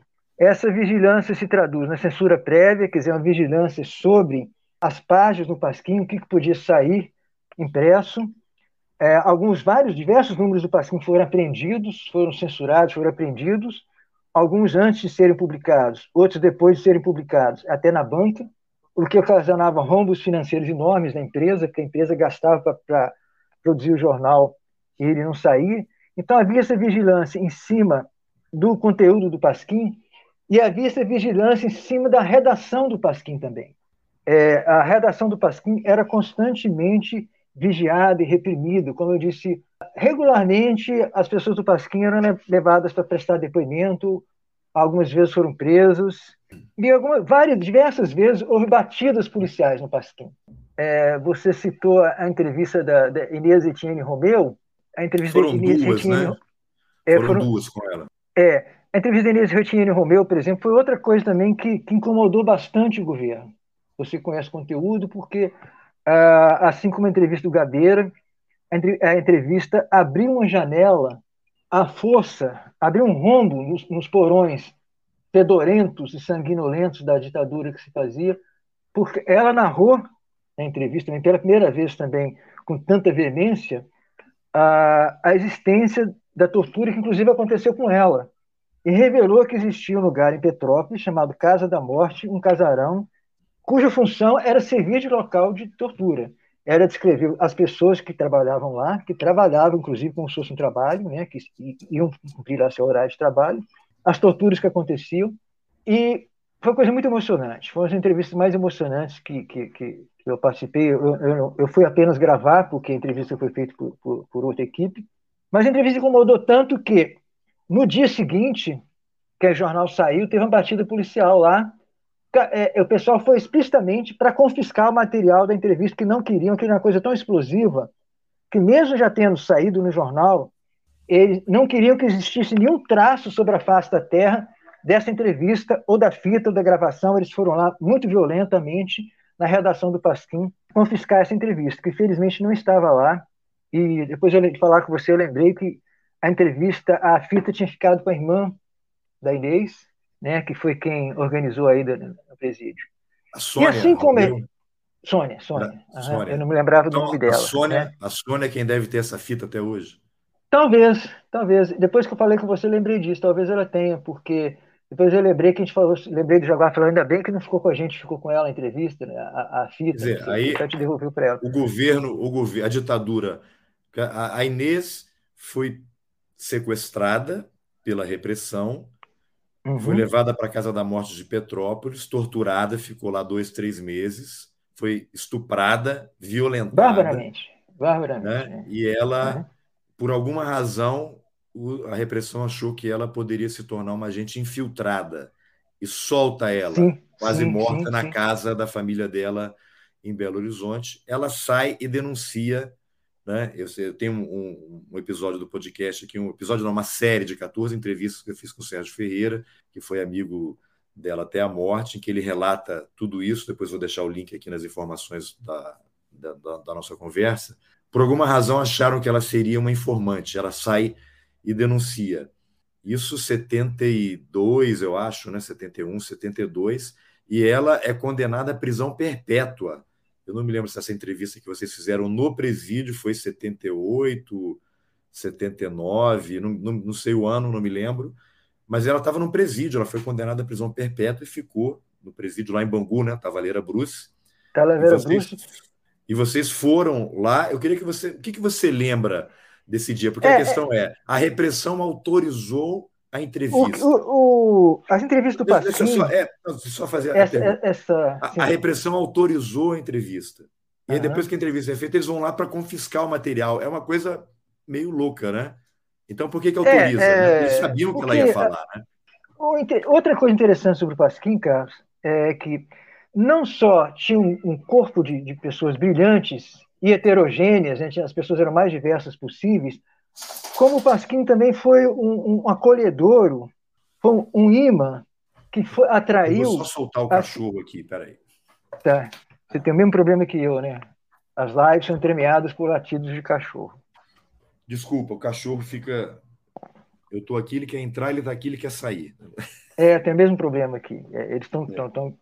Mas vai lá, você falou que o Pasquim era uma coisa. Não, o Pasquim não só tinha um, tinha um corpo, um corpo de, de, de colaboradores brilhantes, editores brilhantes, como ele serviu como um, um ancoradouro para diversos jornalistas de outras partes que não tinham de publicar. Então, naquela época de censura e repressão intensa, em que jornais ou não queriam ou não podiam servir de espelho da realidade, não podiam publicar certas coisas, havia um costume muito grande de jornalistas procurarem o Pasquim, olha, eu tenho essa matéria aqui que eu não posso publicar, então vai sair no Pasquim. Então, Pasquim não só teve as entrevistas do pessoal do Pasquim, mas também ele publicou entrevistas importantes feitas por outras pessoas é, que só podiam ser publicadas no Pasquim. E a entrevista com Inês Etienne Romeu, na verdade, é uma dessas entrevistas, porque ele não partiu do pessoal do Pasquim. No caso, é, a irmã, que você lembrou bem, a Sônia Etienne, né? Etienne Romeu estava presa num presídio chamado Talavera Bruxa, aqui no Rio, que é um presídio feminino, dedicado a mulheres, e havia inclusive um grupo grande de subversivas, né, militantes presas lá. É, e como era um presídio que abrigava oponentes à ditadura, o acesso lá era muito difícil. Mas a, a irmã, da, da, a família da Inês Etienne tinha possibilidade de visitá-la, como familiar tinha como visitá-la.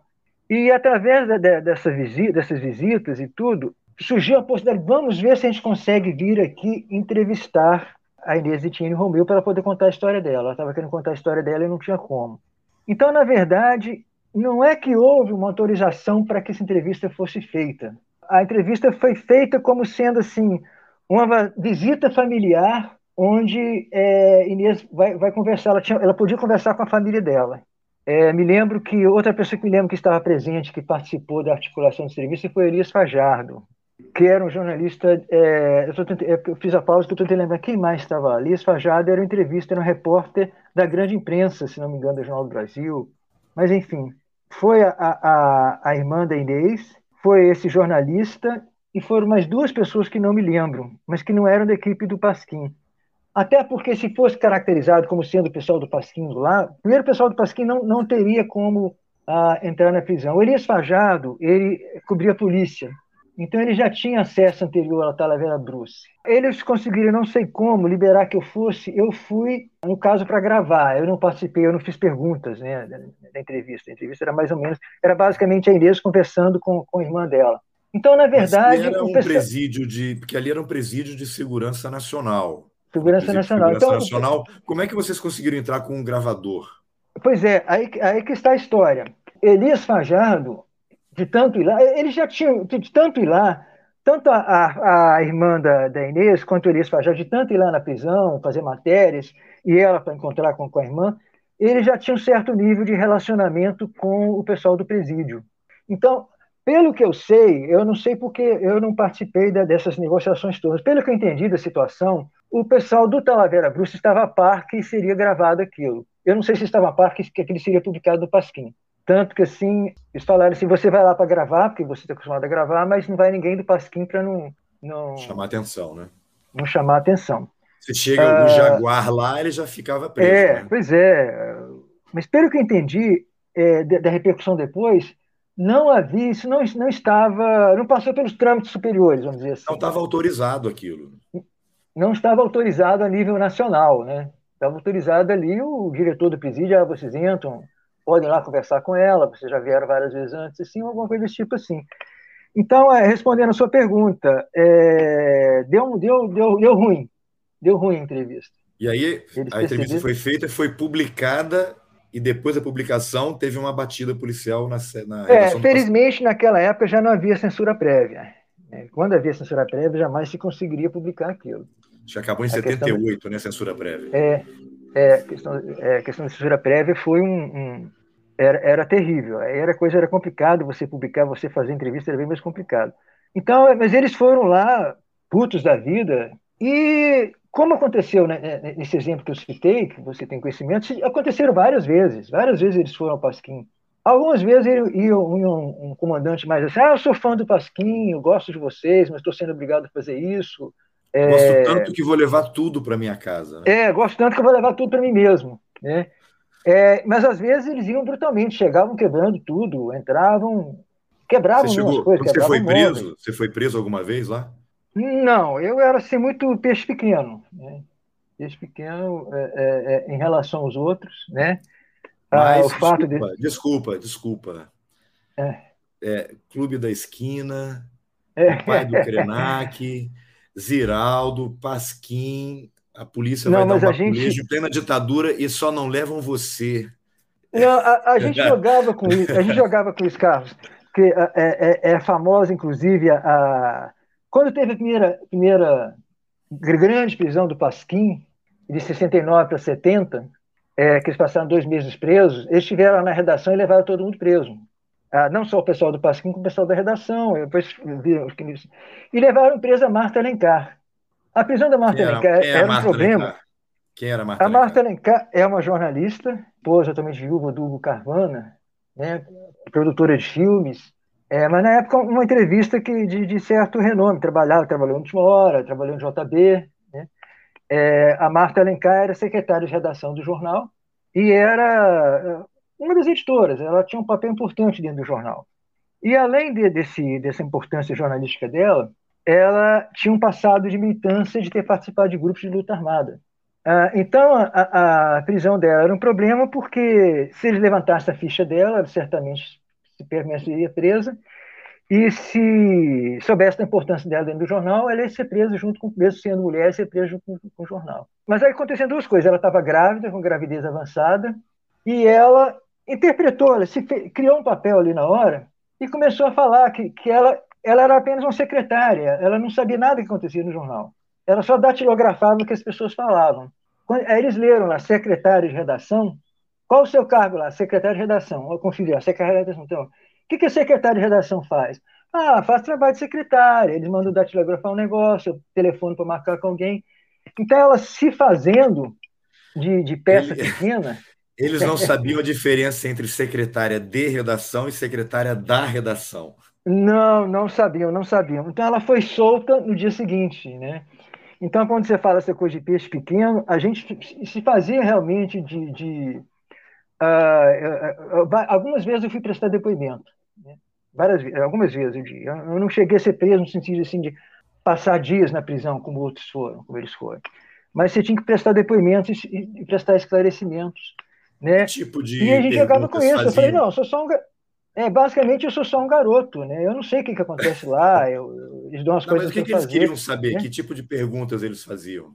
Ah, geralmente eram coisas, é, como eu disse, com o passar do tempo, eu, eu fui assumindo outras funções lá na, na, redação, né? Eu fui secretário de redação também, com, com, com a Marta Alencar, né?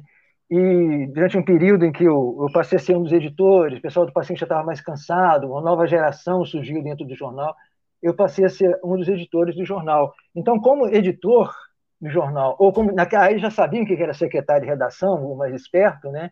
Quando saiu uma coisa que eles não gostavam, eu tinha que ir lá esclarecer o que que aconteceu, o que o que, que tinha acontecido dentro Por que, que fizeram dessa, essa matéria? Vocês não sabem? É, por que, que fizeram? Está muito e, tempo assim, fora minha... do Brasil, irmão, né? Aquela pergunta clássica. É, é. Então a minha tática sempre era, era essa. Não, é, eu, eu fingia assim que era apenas um peão dentro do jornal, não sabia o que estava acontecendo, era editor só em nome, quem mandava lá era o pessoal do Pasquim. Mas você tinha que ir lá e, e, e era, era, era simples, mesmo sendo assim, o peão pequeno, você não sabia se ia voltar, né? Mas o eu, pessoal assim do como... fazia piada com você, de você ser americano e nunca ser preso tal, não. Eu que estou inventando essa história agora. Não, não, fazia, fazia. Ah, era assim, encarnavam muito em mim, né, com essa coisa de... É, mas, assim... E a gente usa essas coisas, né? Não é só piada. O fato de ser americano também me livrou de várias... Ah, você mostrava o passaporte coisas, vermelho. Eu falava assim, olha, vai dar problema para vocês, porque eu sou conhecido lá na embaixada. Assim, eu Lincoln, jogava Lincoln essa. Gordon, Lincoln Gordon é meu amigo, não sei. É, você vai fazendo essas, essas, essas coisas assim. E, e, assim, assim como, embora eu tivesse, eh, não fosse tão famoso assim, assim como todos do Pasquim, eu tinha minha mala. Você sempre deixava a assim? mala pronta. A gente sempre roupa, tinha uma mala pronta. Escova de com, dente. Com roupa, com roupa, é, pasta de dentes, a mala caso você fosse preso e não voltasse. Então, Nossa. assim, eu ia prestar depoimentos, nunca, nunca fui preso mesmo, mas levava a mala, porque eu nunca sabia se ia voltar. Despedir da, da, da minha esposa, da família, você nunca sabia. E naquela época você podia ser chamado para depor sobre uma coisa totalmente inocente e ser preso e desaparecer e ninguém nunca mais sabia de você.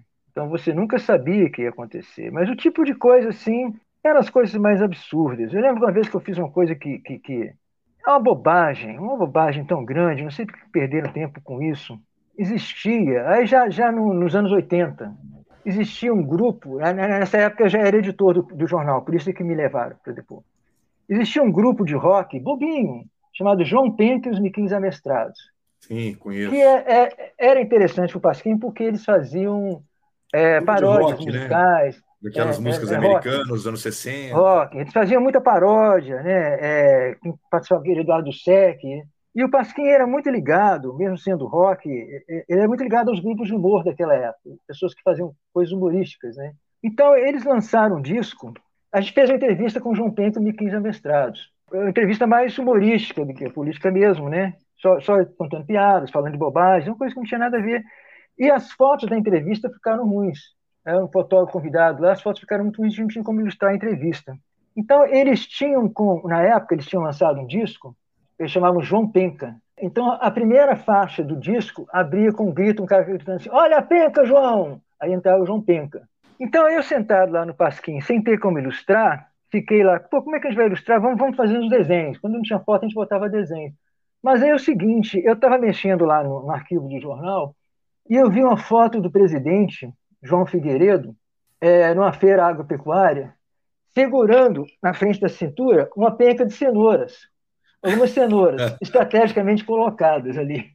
Então veio a ideia, veio o X da coisa. Olha como é que a gente vai fazer. Eu tive a ideia, então, a ideia infeliz de abrir entrevista grande, dizendo, com um balão assim, dizendo: Olha a penca, João, ilustrado com a foto do João. João, que era o nome do presidente e o nome do líder é, da banda nome de da banda, ilustrado pelo presidente da República segurando uma cenoura estrategicamente colocadas ali na frente do, uh, da, da, coisa, né?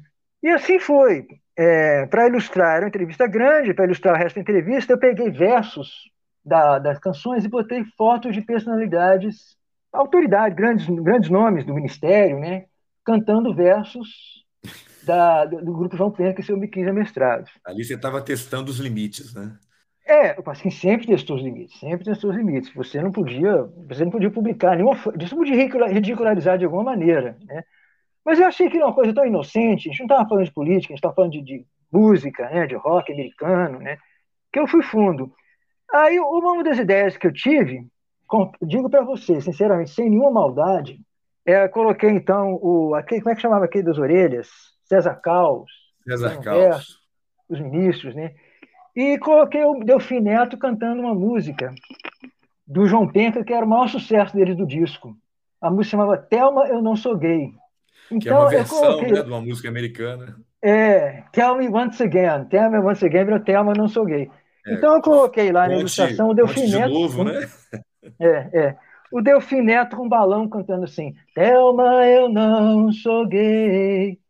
Enfim, Lá vai o Rick Guri prestar depoimento para explicar por que, que ele tinha, por que, que ele estava denegrindo a figura do presidente da República e por que, que ele estava tornando público um assunto tão assim delicado quanto o fato do Delfim Neto ser homossexual. Os caras confirmaram que o Delfim era homossexual para você. É, aí eu, eu, eu, eu caí para trás, porque eu não sabia, não sabia, que o Delfim Neto era homossexual e eu não tinha nenhuma intenção de, de publicar o fato do, do início do governo militar conservador ser homossexual. Eu não tinha essa intenção política, foi uma brincadeira. Mas deu uma coincidência grande de eles acharem que era uma coisa intencional, que eu estava outing, eu estava fazendo o definimento sair do armário. Né? Denunciando. denunciando a grave denúncia. E, segundo eles, toda aquela entrevista foi combinada com o intuito de, de, de fazer essa publicação. Desmoralizar o governo. Desmoralizar o governo. Então, assim, deu, isso, isso foi assim, um dos depoimentos mais sérios que eu tive que prestar. Não, mas eu, eu, tô, e... eu tô curioso agora. Aí eles perguntam, por que que você revelou que ele é gay? Eles perguntaram assim, aí você falou o que para eles? Ah, eles perguntaram por quê, por quê exatamente. Não, o que, que você não, qual, respondeu? Não, eles perguntaram assim, qual era o seu intuito de revelar que o ministro Delfinete era homossexual. O que, que esperava ganhar, o que, que o Pasquim esperava ganhar com isso? Né? E o que, que você falou? Achando assim que o, que o Pasquim estava incitando as massas, uma coisa assim. Eu falei assim, não. Ah, pelo que eu saiba, o ministro Delfim Neto, nosso ministro das Finanças, uma pessoa muito competente, inclusive, né? É, você, mentiu, você começou a mentira. Você começou a mentir é, ali já, né? Jamais me ocorreu que ele fosse homossexual. Vocês é que estão dizendo. Vocês estão dizendo, eu não, eu não sei que, que Pô, você, você inverteu. Não, qual o interesse é. de vocês espalharem essa é, Exatamente. News? Você, você aprende, cara, é com o tempo, com, com depoimentos, assim, tipo assim, vocês que estão dizendo fake news, né? Tipo assim, é, foi engraçado isso. Eu, eu me fingi de indignado. Indignado. Falei, isso é um absurdo, como é que vocês falam um absurdo desse? Vocês têm provas? Eu falei, vocês têm, vocês têm provas, né? Aí, não, não sei o quê, né? Bicho, que surreal. Isso, esse depoimento foi gravado? Você tem que pegar esse áudio, né? Ah, eu não sei se foi gravado. É possível que algum lugar tenha, algum lugar tenha isso. Mas aí você em algum porão de aí. Lá, você saiu e espalhou é. que o Delfim era gay, claro, né? Ah, sim, sim, espalhei, mas eu jamais, não, mas aí, jamais me, você chega arrisquei a publicar. Não, aí eles ficaram constrangidos que você deu uma dura neles, né? Não, falam, sim, sim. não falem mais isso, hein? Você já deu uma bronca foi, neles. Foi tipo isso, foi tipo Vai isso. Vai para a redação, assim vai para a redação, chama todo mundo na reunião de pauta, olha, o Delfim é homossexual, como é que a gente vai fazer essa matéria? Não teve isso? Não, porque todo mundo já sabia.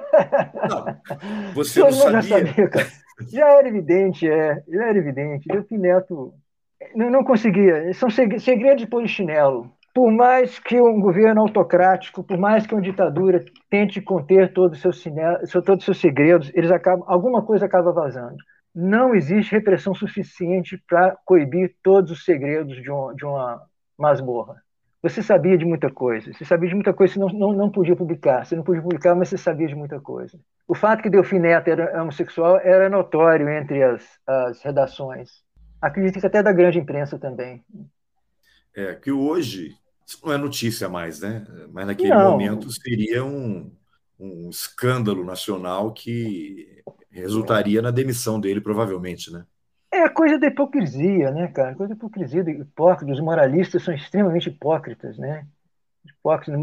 Um governo que fazia uma campanha severa, homofóbica, né? que se era proibido falar de eram os temas proibidos, né? Fazia parte do índex, você não podia falar disso na, nos jornais, na imprensa, né? Você ficou 15 anos no Pasquim, eu estava até olhando aqui no, na Wikipedia, né? Essa fonte uhum fidedigna aqui, né?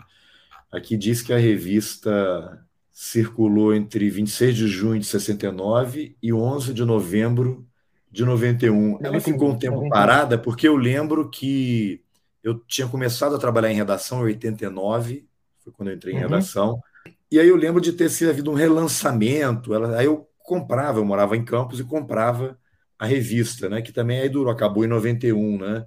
Ela teve alguma uhum. interrupção e foi relançada nesse período? Não, o, o que aconteceu até agora, Carlos Roberto, a gente está tá falando assim da, da, das glórias do Pasquim, né? das glórias, da importância das entrevistas, né? do auge do Pasquim. Mas teve um período também que, que é muito interessante isso. Né? Com a abertura no país, e com a abertura principalmente na imprensa, nas redações, né? o Pasquim foi perdendo um pouco da sua importância porque eu, eu, mencionei que o Pasquim era aglutinador de tudo que não se podia publicar na, na, na imprensa brasileira. Não podia, sa, saía no Pasquim, mandavam para o Pasquim. À medida que os, os, jornais da grande imprensa, o Jornal do Brasil, a Folha, o Globo, começaram a poder publicar certo tipo de reportagem que antes só podia sair em jornais alternativos, isso esvaziou um pouco o impacto da imprensa alternativa. E não só isso, Uh, alguns nomes da imprensa alternativa começaram foram para a grande imprensa, começaram a trabalhar na grande imprensa. Então, o Pasquim, a imprensa alternativa como um todo, começou a sofrer um certo esvaziamento na medida que não era mais exclusividade, não tinha tanto impacto o tipo de reportagem que, que, que eles faziam. Isso é um fator. Outra coisa que aconteceu é que é mais ou menos como um casamento. Eu, eu equiparo muito também os grandes lutos de rock, eu uso muito esse paralelo do Pasquim com os Beatles, né? e recentemente passou esse documentário espetacular, o Get Back, sobre o período final dos Beatles, né? Quando você junta um grupo de egos muito grandes e diferentes num lugar só, os egos entram em conflito, e mesmo quando não há conflito, há um desgaste, como há um desgaste em qualquer casamento, né? Então, a partir, depois de, de, de, de 15 anos juntos, depois de 10, 12 anos juntos, né? O próprio pessoal do Pasquim foi cansando, e algumas pessoas foram saindo do Pasquim. Mas ah, teve, teve uma Yoko Ono do Pasquim, assim? Não, não teve Yoko Ono do Pasquim. Não teve assim, ninguém que causou dissídio mesmo. Né? As pessoas foram cansando, foram tomando seus próprios caminhos. Talvez um, um momento assim, Yoko Ono tenha sido Brizola. Yoko Ono do Pasquim foi Brizola. Como assim? Por quê? Porque o que aconteceu? É, outra coisa da história do Pasquim. Em 82, o Pasquim já estava passando por, por, algumas fases, diversas fases, e, como eu disse, várias pessoas já tinham saído do Pasquim. Ah, o Pasquim já estava mais ou menos cansando. Outra coisa que aconteceu também com o Pasquim, o Pasquim envelheceu, né? Eu vou falar sobre isso depois. Então, em 82, aconteceu o seguinte: basicamente, de, de grandes líderes, no Pasquim tinha ficado o Ziraldo e o Jaguar. E Ziraldo Jaguar estavam mais ou menos também tipo é, John Lennon e Paul McCartney. Tinham duas visões diferentes sobre o jornal, estavam muito antagônicos. O Ziraldo estava muito envolvido com a luta contra a ditadura, então ele tinha uma visão mais politizada. O Jaguar, sempre uma pessoa muito mais humorística, muito mais porra louca, né? É, não tão politizado, ele queria que o Pasquim fosse um jornal mais de humor. É, ele achou que a coisa política estava cansando, é, aquilo que eu falei, a política já estava sendo retratada de outros meios na imprensa, então ele achou que o, o Pasquim tinha que voltar mais para o lado do humor. E tinha essa diferença entre para que lado que o jornal. E havia outra diferença também, que é o seguinte, o Ziraldo era muito envolvido nessa luta contra a ditadura com o pessoal do MDB, com a luta do pessoal do MDB, que é o Ulisses Guimarães, Moreira Franco, os líderes do MDB. E o Jaguar é, historicamente, devido à própria amizade dele também com, com o Brizola, e a secretária do Pasquim na época, Dona Nelma, já tinha sido secretária do Brizola, outras pessoas do Pasquim tinham uma ligação muito grande com o Brizola. Então começou a formar, ah, dentro do Pasquim, uma rivalidade entre o pessoal do MDB e um pessoal brizolista. Naquela época, o Brizola tinha voltado do exílio já estava criando um partido novo, que era o PDT, que veio disputar na esquerda um campo que até então, de oposição, que até então era hegemônico com o MDB. Era a época que o MDB, que era uma frente ampla de oposição ao governo, estava dividindo a oposição com o PDT, criado pelo Brizola, e com um grupinho novo, um partidinho novo que estava surgindo em São Paulo, que era o PT, com os sociais-democratas e o Lula. Dentro do Pasquim, isso representou talvez o um momento Yoko Ono, que foi o seguinte: o Pasquim devido a é, essa coisa que, que eu falei de, de do Pasquim já não estava mais tão no auge em termos de venda e de impacto, devido também a uma repressão muito grande, isso é outro capítulo, vou abrir um parênteses, o Pasquim nessa época ele estava sob uma repressão muito grande, que foi o momento em que estava ah, acontecendo coisas como Rio Centro, que o Pasquim noticiou amplamente, o Pasquim foi um dos jornais que revelou em primeira mão os podres do Rio Centro, e antes tinha capa, havido a bomba na OAB, né? É, estava tendo a bomba do OAB. É, basicamente, para situar, estava tendo um, um, golpe dentro do golpe. Tinha um pessoal linha dura que estava insatisfeito com a abertura promovida pelo Geisel, liderado pelo general Silvio Frota, e um bando de milicos malucos que hoje estão no poder no Brasil. Interessante, vamos, né? Desculpa, vamos, vamos dar os nomes. Quem trabalhava no é. gabinete do Silvio Frota era o general Heleno, hoje general, Heleno. Carlos Alberto, Carlos Alberto Brilhante Ustra, que Ustra, trabalhou no gabinete, Guru, trabalhou no gabinete do Silvio Frota, preste atenção, a linha do tempo. Depois de ter comandado o DOICOD em São Paulo. Sim, Foi antes. Sim. Depois, com aquele currículo todo, ele vai trabalhar no gabinete do Silvio Frota. É. Por que, que estou citando isso? Porque havia, então, um grupo de militares ultradireitistas e ultrarradicais no Brasil que estava insatisfeito com o governo e estava promovendo atos terroristas no sentido de desestabilizar esse governo. Uh, inclui, então, a bomba no AD que você citou, inclui o Rio Centro, que vocês conhecem, incluiu também uma campanha contra a imprensa alternativa que envolvia o seguinte. Desculpa, a desculpa, explosão Henrique, de banca desculpa. de jornais. E o, e o sequestro do jurista Dalmo Dallari, recém-falecido, né? Que Dalmo foi Dallari. às vésperas da quando o Papa estava no Brasil. Então essa história Sim, sim. De que a direita dizia que a esquerda era terrorista, mas quem estava praticando atos terroristas era a ditadura, o governo. Sim, o sequestro do Dalmo Dallari, que era um jurista importantíssimo, o sequestro do bispo Dom Adriano Hipólito, que foi sequestrado e foi solto depois de vários dias nu e pintado de vermelho nas ruas de Nova Iguaçu. Bispo Vermelho, né? O bispo que depois de ameaçar de morte, né? A morte misteriosa do Baumgarten, que até hoje não foi esclarecido, né? Tem um rol de, de, de, de, de planos que inclui até planos malucos de explosivo, gasômetro, né? O plano do gasômetro. Sérgio Enfim, Macaco. é, isso incluiu também uma coisa que afetou o Pasquim diretamente, que foi a explosão da banca de jornais. Como já não havia mais censura e não havia mais a repressão direta, eles começaram a usar a repressão financeira. Então havia uma pressão muito grande em cima das grandes empresas para não anunciarem na imprensa alternativa, não anunciar no Pasquim. O Pasquim começou a perder, a partir de 1980, muitos patrocinadores, quase todos os patrocinadores de página inteira. E a partir de 81 e 82 começou a sofrer com essa campanha das bombas nas bancas de jornal. Mas perder é, publicidade por pressão do governo em cima dos anunciantes. Em cima dos anunciantes, é. Eles deixaram de anunciar a pressão intensiva, né? Não se anunciava mais no Pasquim. E, por outro lado, começou a perder vendas também. Por quê? As milícias da ultradireita, que já existiam na época, só não chamavam de milícias, chegavam para um dono de banca de jornal e falavam assim: olha, esse jornal aqui você não vai vender. Se você vender, reticências. Não é para botar esse jornal na sua banca. Alguns jornais colocavam e eram explodidos. Começou a haver uma onda no Brasil inteiro de bancas de jornais sendo explodidos porque colocavam jornais da imprensa alternativa, principalmente do Pasquim, em exposição. Então, os jornaleiros, nacionalmente, grande número deixaram de colocar o Pasquim na banca. Ah, o Pasquim, que tinha circulação de 60 mil exemplares na época, caiu para 12, 15 mil, basicamente assinantes. Então, juntando essas coisas todas, que foi a, a repressão do governo em cima do Pasquim, e o próprio fato também de que o Pasquim já não tinha mais impacto anterior devido a essa abertura na grande imprensa.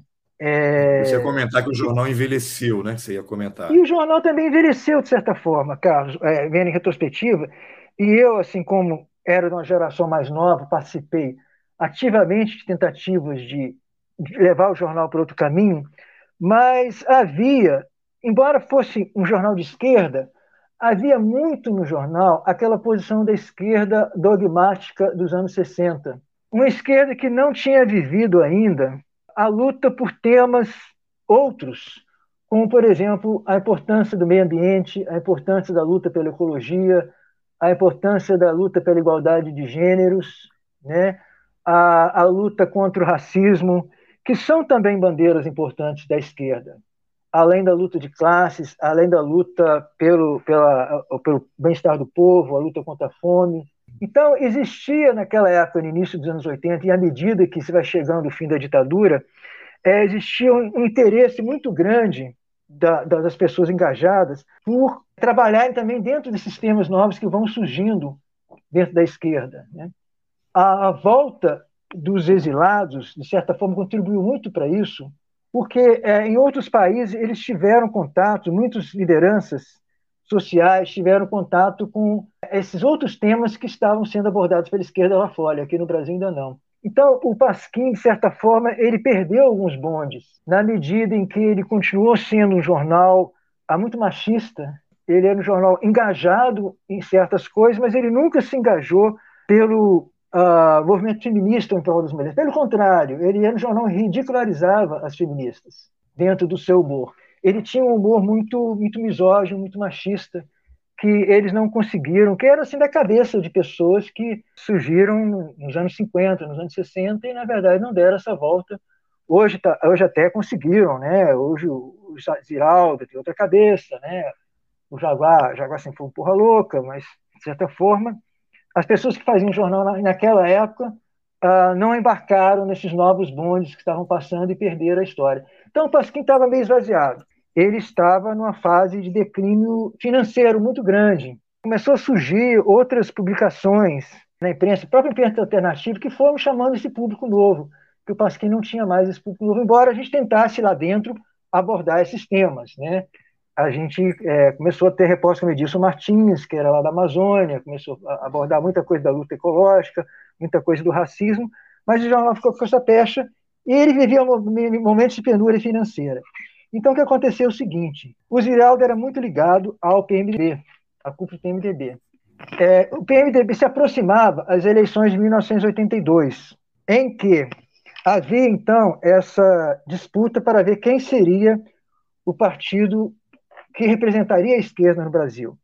E aqui no estado do Rio, essa luta se travou intensivamente, porque aqui era um feudo do PMDB, como ele era Franco, mas o Brizola tinha raízes muito fortes aqui no estado do Rio.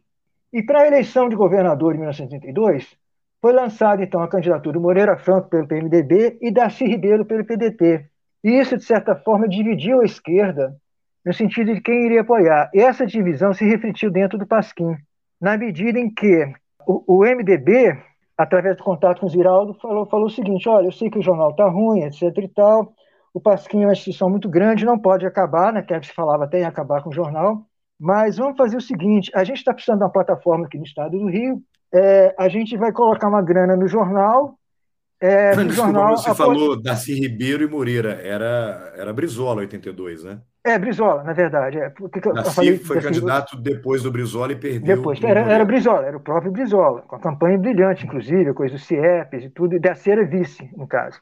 Então o PMDB mais ou menos fez um, um acordo lá com, com o Osraldo de, de, dar uma força no jornal, assim, no sentido assim de, de anúncios, né, anúncios governamentais, substituindo os patrocinadores comerciais que tinham saído, né, em troca do, do Pasquim não dar um apoio direto, mas assim ceder espaço, entrevistar pessoas do PMDB, ser uma coisa de esquerda. Mas acontece Aí começou que a complicar, né? Aí fica é, complicado. É, simultaneamente o Jaguar, é, aí por que eu falei o Darcy Ribeiro? O Jaguar, que era muito amigo, amigo íntimo mesmo, Darcy Ribeiro, tinha costurado, aí foi iniciativa do Jaguar, o Jaguar procurou o Darcy tinha costurado um tipo de apoio semelhante com o Darcy Ribeiro, no sentido do Brizola colocar um dinheiro, pagar as dívidas do Pasquim, no caso do Brizola não seria um apoio direto, seria pagar as dívidas para permitir que o Pasquim continuasse, e o Pasquim, em troca, ele daria espaço para o pessoal do, do PDT, da, da Civilia, colaborador, chamaria o pessoal do PDT para colaborar no jornal e daria espaço para o Brizola. O que, que aconteceu então? Os dois combinaram, sem, sem um falar com o outro, e ficou esse impasse. E isso levou um racha dentro do Pasquim, que simultaneamente tinha um pessoal dentro do Pasquim que era PT, que achava que não devia apoiar nenhum que o outro, que era a linha do Enfio, enfim, sempre foi uma pessoa iconoclasta, que, que nunca apoiou ativamente político nenhum. É, ele nunca teve uma linha política definida, ele era contra todos, ele era ai governo, ai contra. Mas ele estava encantado com um partido que surgia mais ou menos nessa linha, de ser diferente de tudo e de ser realmente um partido ligado aos trabalhadores, que era o PT. Então ainda tinha o pessoal do PT, que era uma terceira via, embora o nome hoje tenha conotações ruins dentro do Pasquim, e tinha o pessoal totalmente apolítico, que achavam que o Pasquim não devia nem se meter em política, que era o pessoal da, da cultura e comportamento. É, a coisa não se resolvia, então se, estabeleceu o seguinte, Carlos. Estava chegando perto da eleição, então eles combinaram o seguinte internamente. Quem vencesse a eleição teria razão nessa, nessa disputa. Se o PMDB ganhasse a eleição, o, PM, o Pasquim seria apoiado pelo PMDB. Se o PDT, se o Brizola ganhasse a eleição, o Pasquim passaria a ser apoiado pelo Brizola. E é engraçado que o Ziraldo estava tão confiante porque o PMDB era hegemônico na política aqui do Rio. E o, o Brizola falou: não, o PMDB jamais vai, vai, vai perder, não, não vai perder, o Pasquim agora vai ter uma fase gloriosa. Olha, se o PMDB perder, eu como o Pasquim. Eu como o Pasquim, literalmente como o Pasquim. Aí o que aconteceu? Gente. O Brizola ganhou a eleição. É, mas antes Brizola... não foi tão simples assim, né? Que teve o escândalo é. do Proconsult, né? É, é. Brizola, assim, para desespero do governo militar, que via em, em Brizola o arco-inimigo, era pior do que o Lula hoje em dia. O Brizola representava tudo aquilo que os militares não queriam, pelo que ele era e pelo que ele representava, como figura de liderança. E pelo e... que ele poderia vir a ser, né? E pelo carisma dele, porque ele certamente seria presidente do Brasil.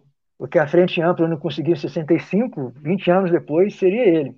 Mas, então, tentar de todo modo impedir que ele ganhasse, até fraudando as urnas, que naquela época as urnas impressas, né?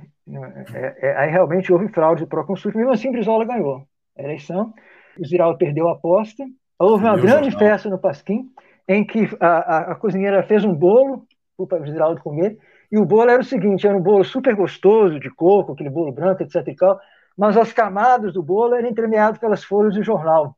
Então o Ziraldo teve que comer, isso foi fotografado e fez uma edição especial do Pasquim. Ziraldo teve que comer o Pasquim no bolo. Né? Ah, então o Ziraldo e o grupo dele deixou o jornal. E o Jaguar assumiu o jornal sozinho.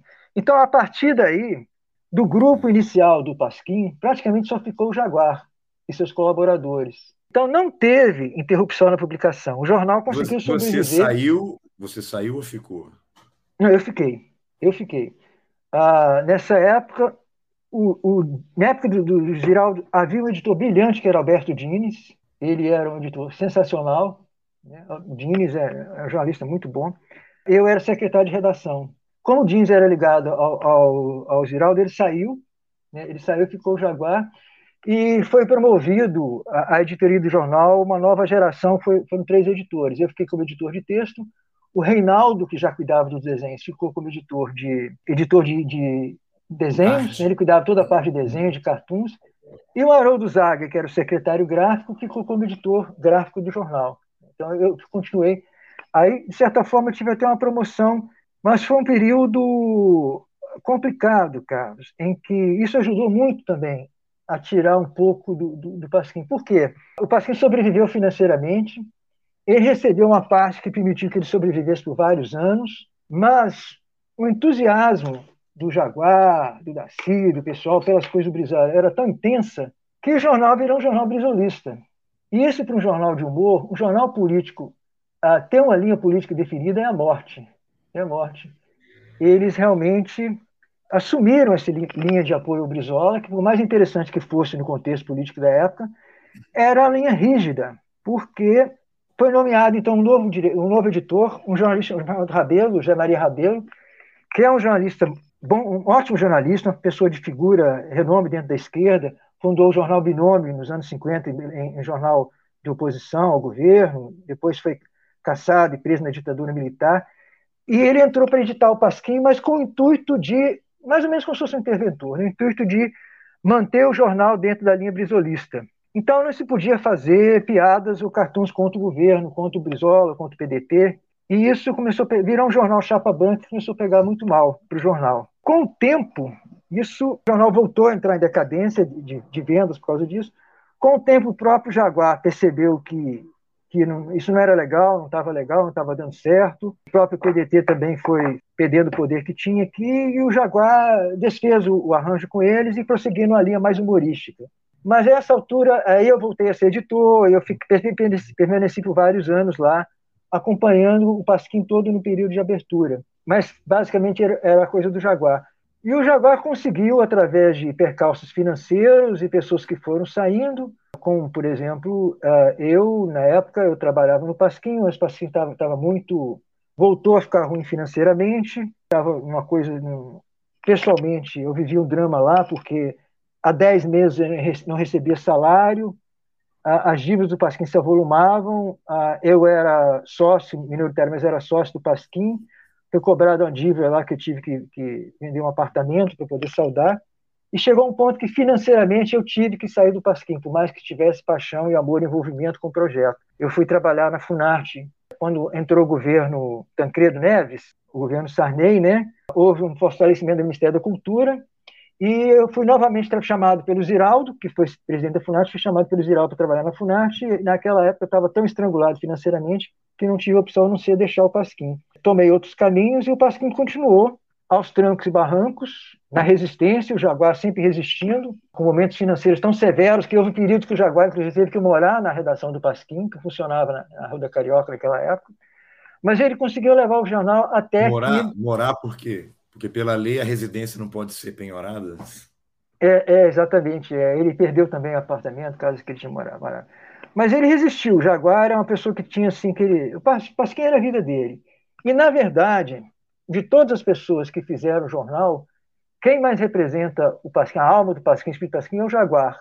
O Jaguar sempre foi aquela pessoa que, quando as coisas estavam ruins, era a pessoa que animava, que levava para frente, e ele conseguiu levar o jornal até 1991, quando realmente aí não teve mais jeito. E você mencionou 89, o que aconteceu? O Pasquim acabou, ficou aquela mística do Pasquim. Ficou aquela, aquela nostalgia do, pelo que o Pasquim foi, pelo que o Pasquim representou. E, de certa forma, mesmo a partir dos governos civis, muito da situação no Brasil que gerou o Pasquim, fez a fama do Pasquim, persistiu. Motivo para piadas continuaram existindo. E motivo para luta política continuava existindo. Então, sempre existiu essa, essa, esse desejo de que o Pasquim retornasse. E entre o próprio pessoal do Pasquim, essa nostalgia de vamos voltar a fazer o Pasquim. Até que, nos anos 90, o Ziraldo conseguiu reunir novamente o pessoal do Pasquim, os órfãos do Pasquim, que, muitos que faziam o Pasquim, muitos que já tinham brigado, mas já tinham feito as pazes e já estavam outra cabeça, e fez o um jornal chamado Bundas. Ia ser o novo Pasquim. Mas as pessoas acharam que naquela época o Pasquim era outra coisa e que não, não adiantava ressuscitar o Pasquim. E segundo, que um, jornal, papel preto e branco, àquela altura não, não, não, não tinha mais a ver, que era mais. O público agora era diferente, que era melhor fazer uma, uma revista colorida, uma revista cores, mais, mais bonita visualmente, chamada Ricardo Leite para fazer a coisa visual. Então, o, o Giraldo re-reuniu o pessoal do Pasquim e houve então esse jornal chamado Bundas, que nasceu de uma piada do Ziraldo, porque naquela época havia uma revista, ainda há até hoje, né, uma revista de grande sucesso chamada Caras, que era uma revista de futilidade voltada basicamente a alardear as figuras da alta sociedade, e o Ziraldo botou esse slogan, né? Quem mostra bunda em caras, não mostra cara em bundas, porque a Caras também mostrava muito Carla Pérez, né? Tipo, essa mulher pelada, aquelas coisas assim. Ele bolou esse slogan. Quem mostra a bunda em caras não mostra cara em bundas, para diferenciar. Mas o próprio nome torpedeou o projeto, porque os anunciantes se abstiveram de anunciar uma revista chamada que não fosse Bundas, né? achavam que é revista de sacanagem, e os jornaleiros também começaram a boicotar a revista, porque começou a surgir muita piadinha do cara chegar na banca e falar assim, ah, me dá bundas. né? Houve é, é, essa coisa assim, teve um feedback de jornaleiros pedindo para mudar o nome. Então a Bundas acabou e surgiu um nome chamado Pasquim 21. E ah. também foi uma tentativa de persistir no legado do Pasquim numa época de outra geração e outro, outro, pessoal de humor, fazendo o Pasquim 21. Poxa vida, em que jornada. Agora, uma outra coisa que a gente conversou ontem, esses arquivos do Pasquim estão onde? Você comentou que estão lá, uma parte no Instituto Moreira Salles, tem uma parte aí na sua casa, tem uma fita com a irmã da Inês Etienne Romeu, muita coisa se perdeu, a repressão levou. É aquilo que eu falei o que da que existe memória, hoje, né? O que, que existe é uma hoje? pena, porque assim, o Pasquim assim, tinha, teria um acervo de coisas fantásticas. Né? A memória do Pasquim é uma coisa é, muito rica e que está se perdendo, inclusive à medida que os fundadores do Pasquim estão envelhecendo, né? Estão envelhecendo, já se foram, a memória de outros está, tá, a armazenagem já está lotada, então, assim, está se perdendo muito a memória do Pasquim e a memória física. E, como eu te falei, a gente perdeu muito, principalmente da ceia fotográfica, mas também da, da minha parte, que eu lamento muito das fitas que a gente guardava, dos registros de áudio, com essa coisa da, da repressão policial. Porque, sucessivamente, de meses e meses, a polícia ia lá e confiscava tudo. E eu fico pensando com a minha cabeça agora, de agora, como que não passava pela cabeça da gente fazer cópias? Né? A gente tinha que copiar, não existia essa cultura da cópia. A gente tinha que ter copiado, tinha que ter feito cópias e colocado no lugar seguro ou na casa de alguém. Mas a gente não, não se preocupava muito isso, até porque, na época da fita de rolo, você fazer cópia de fita de rolo era uma coisa muito cara, extremamente cara. E mesmo a fita cassete depois era complicada. Então nós perdemos muita coisa para a repressão. Eu acredito que nos arquivos do governo militar ainda tem bastante coisa do Pasquim. Que, por exemplo, você vê, a entrevista da Leila Diniz foi um marco no Pasquim. Foi uma coisa que uh, fez bastante sucesso, as pessoas se lembram disso até hoje. No entanto, o Pasquim não tem, não teve uh, o áudio original, com ela falando os palavrões, o original da entrevista do Pasquim, porque a polícia foi lá e confiscou. Isso diretamente, isso, nós queremos o áudio dessa entrevista porque é, isso é subversivo e tem que ser destruído. Então, o Pasquim perdeu isso confiscado, nós não sabemos para onde foi, quem guardou, o que, que aconteceu com isso. No entanto, olha que interessante, Carlos. Nos anos 80, começou a circular por aí cópias piratas da entrevista da Dali Diniz. Hoje existe por aí, na internet você consegue ver, você consegue comprar, você consegue ouvir os originais da entrevista da Dali Diniz. Mas, estranhamente, o material que teria sido destruído, seria apreendido, surgiu em forma de fitas piratas, na época era fita cassete, dos anos 80. E nós conseguimos, através da, ajuda da, da, da imprensa, e, e, quando o, surgiu o governo civil, a própria Polícia Federal ajudou nisso, nós descobrimos o quê? Que a polícia, o, o, a PM do Rio de Janeiro, é que tinha, eu não sei se acharam isso em algum arquivo, é que estava fabricando essas fitas cassete e vendendo fitas originais da revista Leila Diniz. Então, eu imagino que em algum lugar deve a existir. A polícia do Rio de Janeiro, a PM do Rio. A PM do Rio é, estava, é, é que estava por trás desse negócio de vender fitas da Leila Diniz. Eles que tinham começado isso. Quer dizer, algum PM pegou isso e, e comercializou. Milícia, Estranho, né? né? A milícia ganhando dinheiro é. com a Leila Diniz com a Leila Diniz. É uma coisa que era proibido. Então, imagine que algum lugar aí deve ter alguma uma, é, arca perdida, que nem aquele do, do Indiana Jones, com um manancial de Não, aquilo, né? É, não é raro a gente ver na imprensa aí morre um militar da ditadura, quando a família vai arrumar os pertences, encontra lá uma mala, um baú cheio de documento que o exército é. sempre negou a existência. é, isso, agora cada vez mais vai acontecer à medida que eles vão, vão falecendo, né? Algumas pessoas guardaram, né? Algumas pessoas guardaram. Você guardou? eu, eu tenho algumas fitas que eu guardei, que, que consegui guardar, outras que se perderam devido a intempéries. Por exemplo, eu tive uma casa que foi alagada, eu perdi muita coisa, tanto no sentido de, de papéis quanto de fitas. Né? Algumas pessoas tinham, por exemplo, às vezes a, tinha batido, o material era confiscado, mas por acaso o Ziraldo tinha coisa na casa dele, mas tudo muito espalhado, né? Tudo muito espalhado, não, e, e, e, aquela coisa da memória não existe assim um organismo, meios de se, se promover o, o resgate, a centralização disso e a preservação desse material. O Arquivo Nacional, que durante algum tempo foi dirigido pela, pela Jane, não sei se você conhece, Jane era, era inclusive da luta armada. É, Arquivo Nacional aqui do Rio foi dirigido uma pessoa chamada Jane, que me foge o sobrenome, é, que era militante de luta armada muito ligada à esquerda. E nesse período. Jesse, Jane? Jesse Jane, isso aí, Jesse Jane. Muito obrigado, Carlos. Eu falei da memória, né? A memória, até minha já está indo embora também. Ah, ela teve uma preocupação de, de juntar coisas do Pasquim, e uh, então eles têm algum acervo lá de coisas, tanto memorabilia de papéis, o, o laudo, essas coisas assim, como de material censurado. E ela até me procurou para fazer as fitas, para ficar com material. Ela não queria ficar com material, ela queria digitalizar o material de áudio que eu tinha, mas isso nunca foi. Acabou que ela saiu, entrou outra gestão. O que você tem com você é tudo fita, não tem nada digitalizado. Nada digitalizado. Que eu perigo, hein? Eu sempre quis, eu nunca tive verba para digitar, sempre quis digitalizar. Eu tenho material assim de, de originais, até usei muito, com, eu trabalho com exposições, né? Já fiz muitas exposições sobre isso, né? É, de material censurado. Tem muito originais de material censurado. Agora, o Ziraldo e... também tem muito material censurado. Eu usei isso muito numa exposição. É interessante, a gente está falando de um lado mais político, né? Mas em 2014, quando a Gloriosa fez 50 anos, nosso golpe, né, fez 50 anos, 2014, 2014, é, eu organizei uma exposição interessante que foi o seguinte, é, chamava Na Trincheira do Humor, e que era a, a história da ditadura militar contada através do Pasquim coisas que foram publicadas no Pasquim, principalmente desenhos, charges, e principalmente a partir da época do Médici. Então, eu pegava acontecimentos importantes da história do Brasil, da história da ditadura, e como isso foi mostrado no Pasquim. E nessa exposição, que foi feita em Brasília, é, a convite do Senado Federal, fez parte da Feira do Livro, Feira do Livro de Brasília, eu mostrei muitos desenhos, muitos originais censurados. E é uma coisa interessante de ver, porque é uma loucura, loucura o ódio que, que, que era isso, né? porque é o seguinte, você tinha, no início o Pasquim fazia o seguinte, o Pasquim mandava um esboço, falava isso, isso que a gente vai fazer, está aprovado, não está aprovado. Eles devolviam, não está aprovado.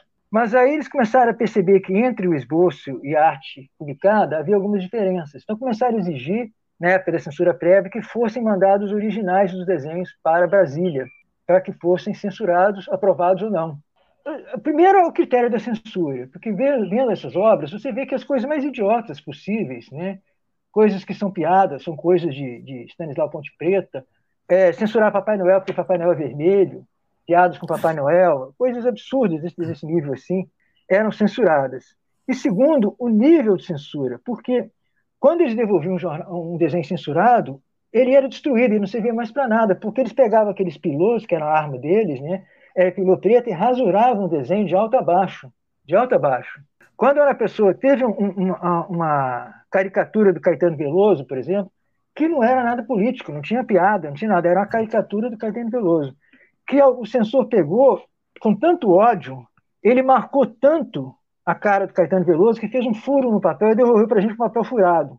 Então é interessante esse acervo de originais para você ver primeiro a insanidade que era loucura naquela época e a própria coisa, né, o ódio que eles tinham ao censurar as coisas, as coisas mais sem pé nem cabeça. Na minha parte, esses originais estão, estão com quem esses originais? É, eu tenho alguns, o Ziraldo tem alguns.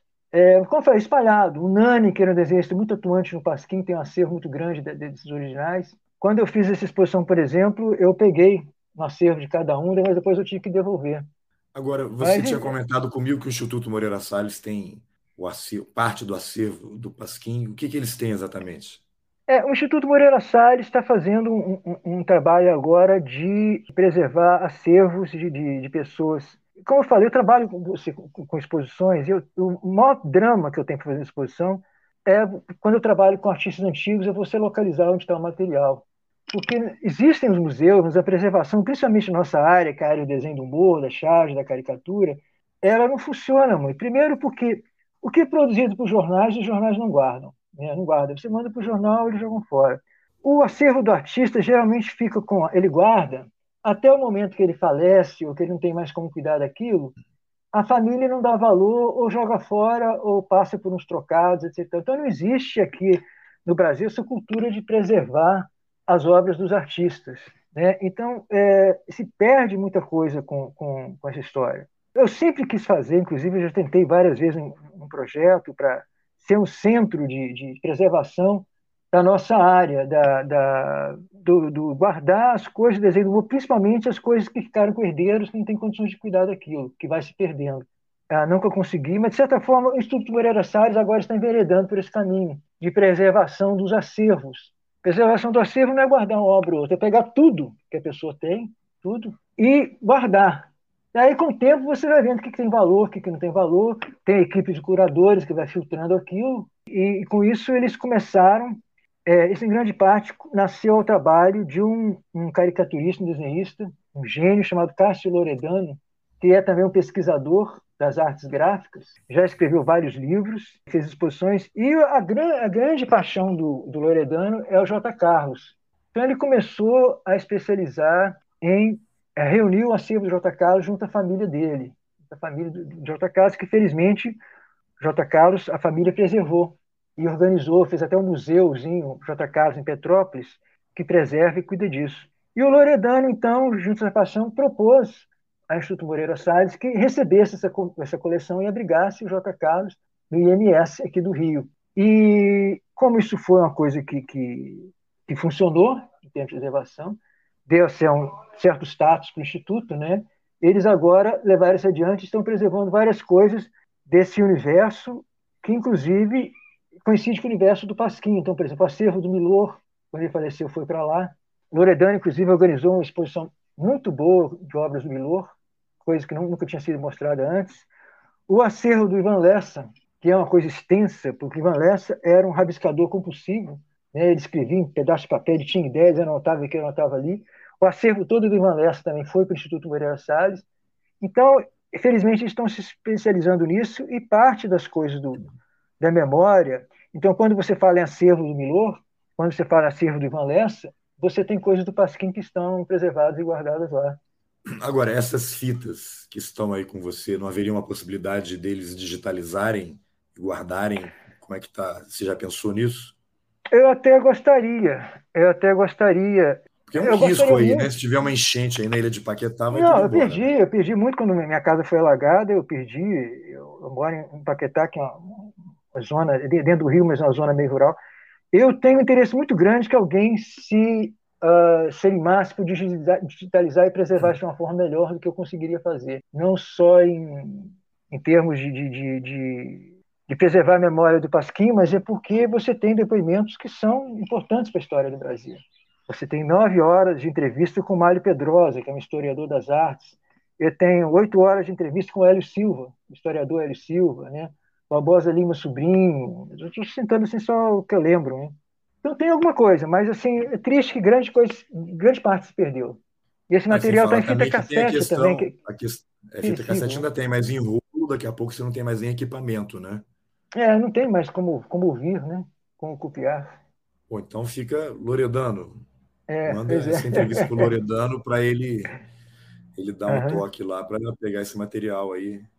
Eu até procurei depois, quando, quando eu fiz a, a, a, Eu fiz um programa de televisão, eu e um, um diretor chamado André Velas, chamado As Grandes Entrevistas do Pasquim, que foi um programa pra, sobre as entrevistas do Pasquim para o Canal Brasil, há cinco anos atrás. E nessa época eu fiz muita pesquisa no Arquivo Nacional, com o material que eles têm lá do Pasquim. E aproveitando esse contato, até propus para eles que eles ficassem com essas fitas, que eles realmente guardassem esse acervo, ou que principalmente deixassem as fitas comigo, mas digitalizassem para guardar o arquivo digital. Mas, assim, são aquelas conversas que você fala, depois muda a gestão, mudou a gestão, aí Agora, e governo Bolsonaro, então, governo Temer, quando entrou o governo Temer, já não, já não se interessa mais por esse tipo de coisa. É, mas esse, esse programa que você falou, você já conversado comigo ontem no Canal Brasil, fala rapidamente como é que era a estrutura, que eu achei muito interessante. Deve estar disponível ah, ainda na grade do canal. Né? Eu tenho essa, essa. É engraçado isso, porque eu, eu, me sinto, é engraçado isso, né? Me sinto um pouco. A gente tem falado muito sobre memória do Pasquim, sobre as fitas, as coisas que guardou, né? E eu me sinto um pouco nesse papel de guardião da memória do Pasquim, à medida que, que o, os meus amigos mais velhos, né, que era o pessoal do Pasquim mesmo, tá, tá indo, né, e, e, as coisas vão se perdendo. Essa coisa, eu fiz várias exposições, fiz exposição de 40 anos do Pasquim, 50 anos. E interessado nessa coisa das entrevistas, surgiu essa ideia que o Canal Brasil bancou e a, a produtora República Pureza também bancou, de fazer um programa sério de televisão sobre as grandes entrevistas do Pasquim, porque fica no imaginário do Pasquim das pessoas essa entrevista, né? A gente falou muito da Leila Diniz, as pessoas se lembram, fala muito disso. Essa entrevista do Gabeira, que eu citei, coisas importantes que o Pasquim, por exemplo, o Pasquim fez a primeira entrevista grande do Raul Seixas. O Pasquim praticamente lançou uma pessoa chamada Raul Seixas para o mercado nacional. Assim como falei do Lula, o Pasquim lançou ao seu Valença. É, o Pasquim foi o primeiro jornal a entrevistar um garoto do Leblon chamado Cazuza, né, que, que lançou. Então, o Pasquim tem, tem algumas entrevistas que são históricas, tem essa, esse lado que eu falei do registro das personalidades históricas dos anos 70 e 80, aquela entrevista do Prestes, essa do Gregório Bezerra, essa do Jânio Quadros, que são interessantes. Então, o programa basicamente era uma recriação das entrevistas do Pasquim. Na primeira temporada, três episódios, nós escolhemos três entrevistas marcantes do Pasquim. Marcantes não só pela importância, mas pela variedade. Então, de música, de sociais, políticas, assim, bem variado. Aí esbarramos no problema que você falou. É, não tem o áudio, não tem fotos, né? Como é que você vai recriar uma coisa ah, baseada apenas nas pessoas lembrando do Pasquim. Ah, a entrevista foi assim, mas você não tem a, a entrevista em si para mostrar. Então, é, é, eu e o André Vera pensamos nesse conceito que seria aquilo que eu falei. Como imaginava as entrevistas do Pasquim sendo uma peça de teatro, com rubricas, inclusive indicando que as pessoas faziam, é, vou recriar essas entrevistas como uma peça de teatro. Então, o conceito do programa era o seguinte: a cada semana, um grupo de teatro iria para um teatro em torno de uma mesa fazer uma leitura de peça. A leitura de peça é o seguinte: quando você vai montar uma peça, antes de você começar a ensaiar, os atores sentam todos numa mesa e dão uma, uma repassada, lê aquilo que está escrito para poder se familiarizar com o texto.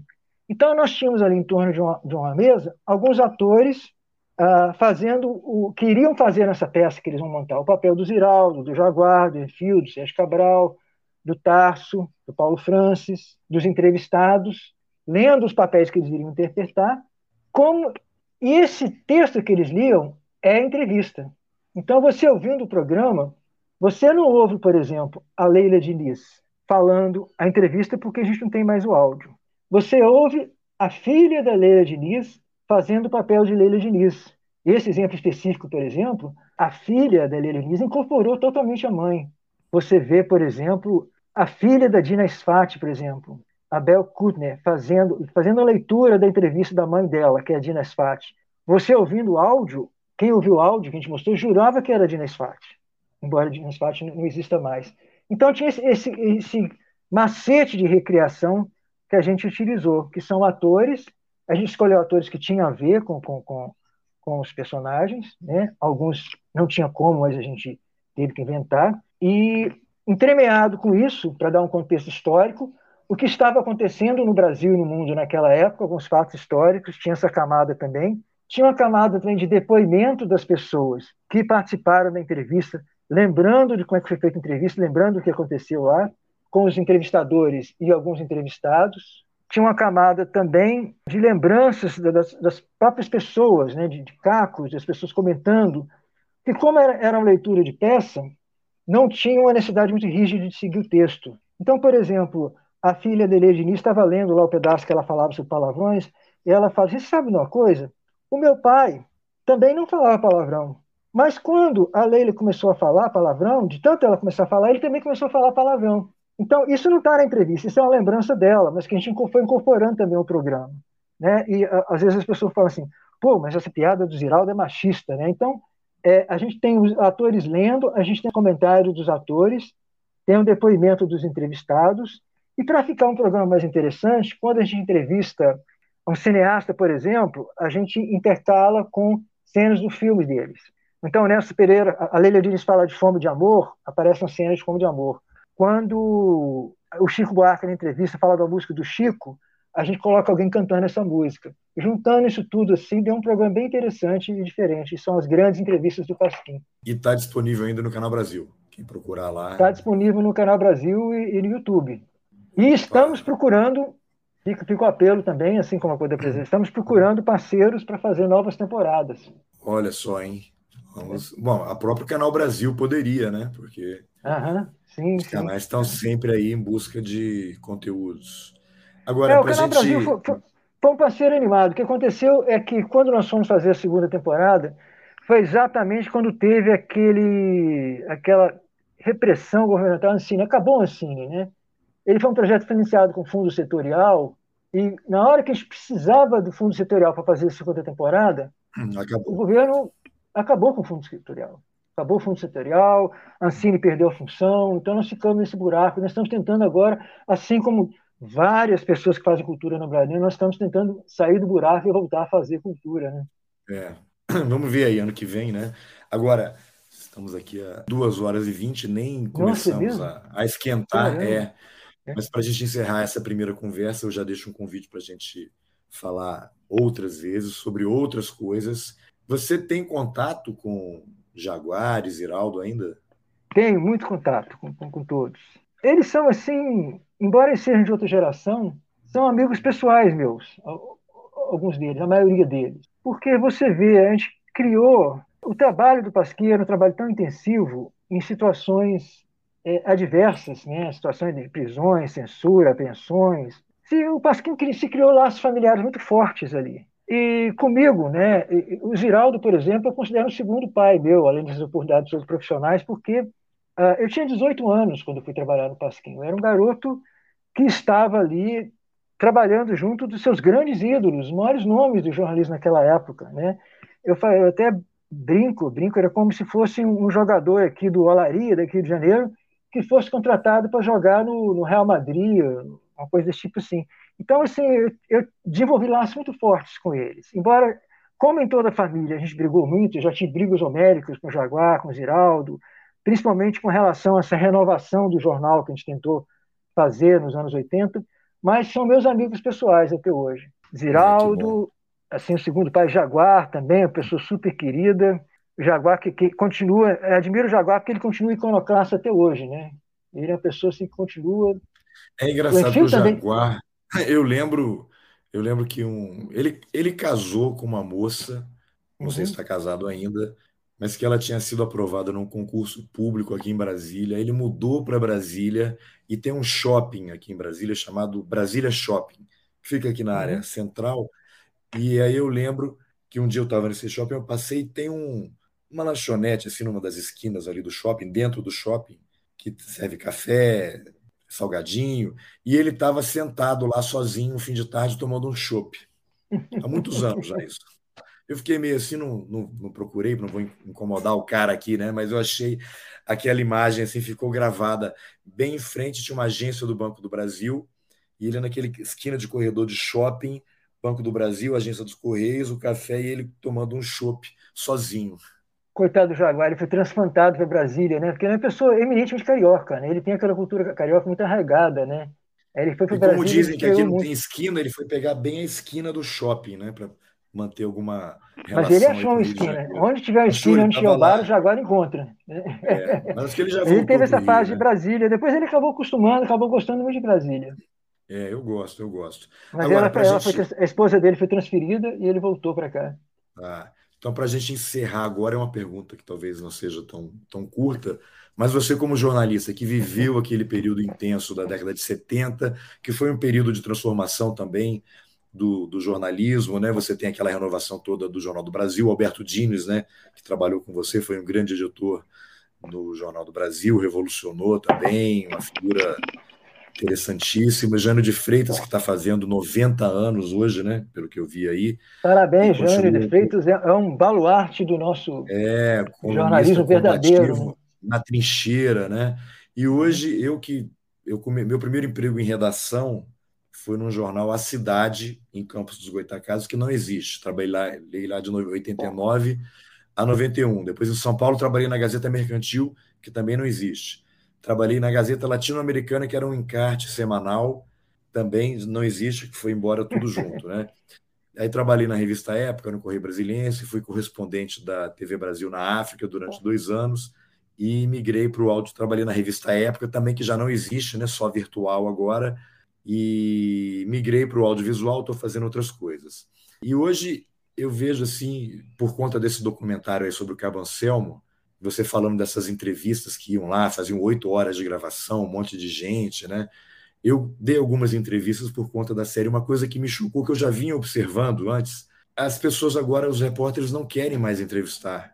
Eles mandam umas perguntas pelo WhatsApp, aí você responde, e aí ele entrevista as respostas do WhatsApp, ele entrevista o release que a produtora liberou, e aí faz uma matéria, e não, não fala. Maurício Sticer, da Folha de São do UOL, né? Que fez a primeira matéria, foi um dos poucos que me ligou, me entrevistou. Uhum. Né, ele tinha o material e fez a matéria na véspera da exibição da série. Mas teve veículo que entrevistou o release, não me procurou, e eu conheço a direção do jornal. Jornais que eu trabalhei não deram uma linha, né, uma série que eu considero importante sobre um personagem tão nefasto na história brasileira, né, que é o Cabo Anselmo. E aí eu fico vendo assim com muita tristeza, né? A gente tem uma categoria agora de setoristas de Twitter Eduardo Bolsonaro faz um tweet, a pessoa faz uma página de Eduardo Bolsonaro que, na minha opinião, ele só deveria frequentar as páginas policiais. Não tem que dar é nenhuma outra coisa. Eu não sei, você é. que viveu esse período tão intenso, não sei o que você acompanha de jornal, de internet, que mudou a forma como as pessoas viam. Todo mundo agora é produtor de conteúdo, né? Usam uma, uma forma de tentar diminuir o trabalho do jornalista, que não, é youtuber, ele é podcaster, ele é blogueiro. Eu sou jornalista profissional formado, sindicalizado aqui no Sindicato do Jornalismo do DF, com muito orgulho.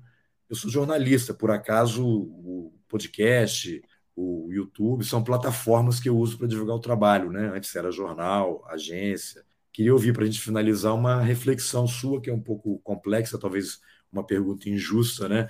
Mas você que viveu aquele período tão intenso né, com batida policial, e hoje a gente vê tentativas de repetição daquele período. Como é que você avalia hoje o tipo de jornalismo que se faz?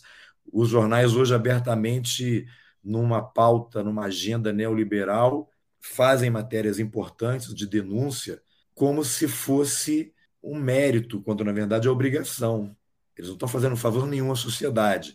Só que não adianta fazer uma matéria de denúncia mostrando corrupção errado, achando que, como se fosse uma cota, a impressão que eu tenho. Vamos fazer uma matéria de denúncia aqui, denunciando um escândalo, mais um absurdo dos militares, e aí no editorial e na manipulação da pauta, você faz matéria para retirar direitos trabalhistas, para acabar com a previdência, para essa uberização do emprego. E aí você vê as quedas nas vendas, né? Eu acho que tem um pouco de reflexo disso tudo, né? Pergunta muito complexa, né? Mas eu queria ouvir você um pouquinho sobre isso, né? O jornalismo que se fazia quando você começou e o que a gente tem hoje. Não, é isso mesmo que você falou. É o jornalismo de cotas, né? É o jornalismo de cotas em que a preocupação talvez seja mais com a imagem do que o conteúdo. Né? É para poder dizer, é para poder dizer, não, mas o jornal fala isso, mas tem o Jânio de Freitas que você citou. É a cota, é, tem a Cristina é, Serra, que é a cota. É a cota, né? O então, colunista assim, negro, é a cota. É a cota, né? Por mais que se fala contra os negros, não, mas eu tenho o Tiago Amparo, que é negro, né? Que fala. Então, é assim, funciona muito essa coisa de cotas que você falou. É um pouco parecido com, com aquela desculpa, ah, mas eu, eu não posso ser, eu tenho um amigo negro. Como é que eu posso ser racista? Eu, eu, eu tenho um amigo preto, né? Então, é, é uma coisa muito da imagem. Eu, eu não, não tenho essa posição porque eu tenho um colaborador tal, etc e tal. Então, realmente, eu concordo com você, existe essa coisa de jornalismo de cotas, né? Eu não sei até que ponto há um interesse realmente em promover denúncias ou mais em mostrar que você está denunciando. Existe muito isso. Quanto à coisa das entrevistas, entrevistar é uma arte. Um a arte de, de, entrevista que poucas pessoas dominam. Não é uma coisa assim como entrega para uma, uma, Ah, vai lá, vai lá, e fala com fulano. Né? Se faz muito isso, né? Se entrega para um estagiário, vai lá e fala com fulano. E hoje em dia nem isso, né? Hoje em dia se entrega para um estagiário, vai lá na, na, no Facebook do fulano e vê o que, que ele está falando. Isso que você falou. Mas isso não é um fenômeno causado pela internet, ele é potencializado pela internet. Que antes de, de, dessa, desse jornalismo de rede social, existia o jornalismo de release. Se começou a fazer, à medida que, que o release e a figura do press release e do jornalista assessor de imprensa começou a adquirir importância, né? é em que era muito mais fácil, em vez de você ouvir a pessoa, você pegar o release de uma coisa que ele já tinha dita e você republicar aquilo. Já o problema aspas, com isso né? é as famosas aspas. Né? Não, inclusive, e... um parênteses, tem um jornalista que é um jornalista importante, que é o Hélio Gaspari. Você tem aquele livro Notícias do Planalto, que o Mário uhum. Sérgio Conte relata, né, faz uma pequena biografia dos jornalistas ali ao longo da história, que é sobre o impeachment do Collor, uhum. que o Hélio Gaspari ficava no aeroporto ele já levava as frases feitas, que ele trabalhava numa coluna de notas, os políticos iam embarcar ou desembarcar. Olha só, o que, que o senhor acha disso aqui? Pra... O cara está ótimo. Então ele escrevia o que ele queria que o cara dissesse, o cara concordava e já estava pronto o material dele. Hélio Gaspar, hein? É, pois é. E, e outro problema também é as próprias aspas, né? As aspas estão diminuindo cada vez mais, né? Na medida em que você, você utiliza reportagens de televisão, que o tempo é super importante, é coisa rápida, né? Se preocupe, há uma preocupação muito maior em conseguir uma frase que pode ser produzida brilhante em 30 segundos do que você passar uma ideia um contexto.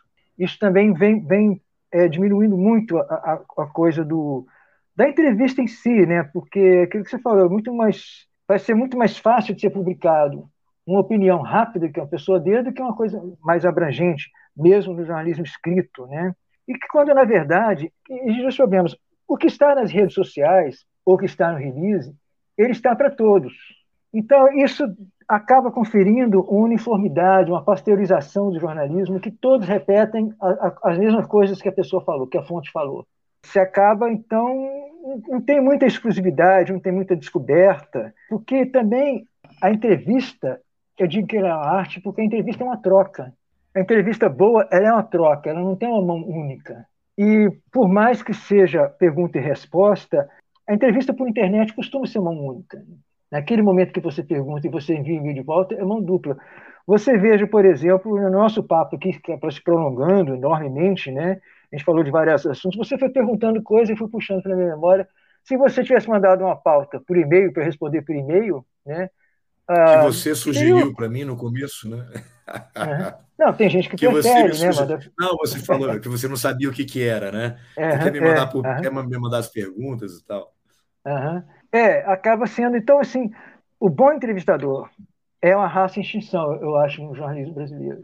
Pela própria formação do, do, do jornalista, que não é mais o que era, e pela própria imprensa em si, que não tem mais tanto lugar para ah, textos mais longos ou entrevistas mais longas ou debates o, mesmo troca Estadão, de ideias. O próprio Estadão virou um jornal pequeno agora, fisicamente. Uhum, sim. A última reforma que... gráfica, ele, ele encolheu. O Estadão, pelo menos, que tinha a vantagem de ter o conteúdo, né, de ter um caderno cultural excelente, com aquele aliás, né, de ter bons colaboradores. Agora o jornal encolheu, e mesmo quem ficou lá, que escreve brilhantemente, como Sérgio Augusto, por exemplo, tem uma tripinha para escrever. Né? Sérgio Augusto, que foi, inclusive, do Pasquim, né? outra pessoa que continua em contato. Foi ele que organizou o, aquela, aquela coleção de três volumes de entrevistas? Sim, sim, sim. Eu tenho aqui. Que é essencial. Eu, essencial para quem, quem quiser conhecer, saber o que é o Pasquim, tem esse volume com o melhor do Pasquim. Três né? volumes, três. Três volumes, é, que pega, inclusive, a fase do início, a fase áurea, publica as entrevistas. Aqui. Eu mostro aqui, é questão. Isso é uma, uma boa dica para quem quiser saber mais sobre o Pasquim. Mudei há pouco tempo, está uma bagunça aqui ainda. Então, essa coisa da entrevista, eu acho que está se perdendo, viu, Carlos Alberto? A, a arte da entrevista, a coisa de você, você, a capacidade de você ir com uma pauta pré-planejada e você mudar, você mudar no meio da, no meio da entrevista e perceber que, que se aquilo for por outro rumo vai ser melhor, ou você arrancar do entrevistado uma coisa que ele não quer falar ou não pretendia falar, né? Isso tudo são, é uma técnica que está se perdendo na, na, nas novas gerações de jornalismo. É, e quando as pessoas não interagem mais, nem por telefone, né? Eu, quando é, trabalhava é. em redação, o release, a gente recebia o tempo todo por fax, era uma uhum. sugestão de pauta. É, você pegava é, você e ali, esse assunto, esse, esse assunto me interessa. Aí você ia preparar a pauta em cima daquele release. Não era para copiar o que estava no release. É, outro dia eu fiz uma definição que achei, estava comentando com o colega jornalista, eu falei engraçado, né? O release antigamente era para você extrair as perguntas. Hoje o release é para você extrair as respostas. Exatamente. Eu nem sei mais como é, porque estou fora há tanto tempo. Mas, uhum. Rick, duas horas e 35. Nossa, é muito, muito, muito. É, não, é pouco, é muito pouco. Eu e... quero. É, é, é, o seguinte, sabe o que é? É, é, são as entrevistas do Pasquinho. Eu me acostumei a entrevistas longas, fiquei mal acostumado. Vocês desculpem. Eu também, pode, eu Achei que eu estava no Pasquim, é que vocês teriam todo o espaço do mundo, e que vocês teriam paciência de acompanhar esse. Né? Então, está aqui na íntegra e, e, quero agradecer profundamente a quem teve a paciência de nos acompanhar até o fim. Né? Maravilha. É, ouvindo esse papo aqui, espero que vocês tenham gostado e tenham aprendido um pouco sobre o que era o Pasquim, sobre o que era aquela época que foi realmente um, um, um, momento, um veículo importante, foi um momento importante que merece ser rememorado. E agradeço Maravilha. a oportunidade de a gente falar sobre isso. Obrigado, Rick. Obrigado. E o resto de voz que eu tinha recuperado já está indo embora agora. A minha foi caindo, né? Aqui. Bom, essa foi a primeira das duas entrevistas que eu, Carlos Alberto Júnior, fiz com o Rick Goodwin. A segunda parte sai em breve, mas as duas já estão no canal do Roteiristas no YouTube. Se você não aguentar esperar, é só ir lá e conferir. E se você acha importante apoiar o jornalismo independente, considere a possibilidade de contribuir com o Roteirices. É possível colaborar pelo Pix, pelas plataformas Apoia-se Catarse e também pelo canal no YouTube. Os links estão nas informações do episódio. Obrigado pela companhia e até o próximo Roteirices. Valeu!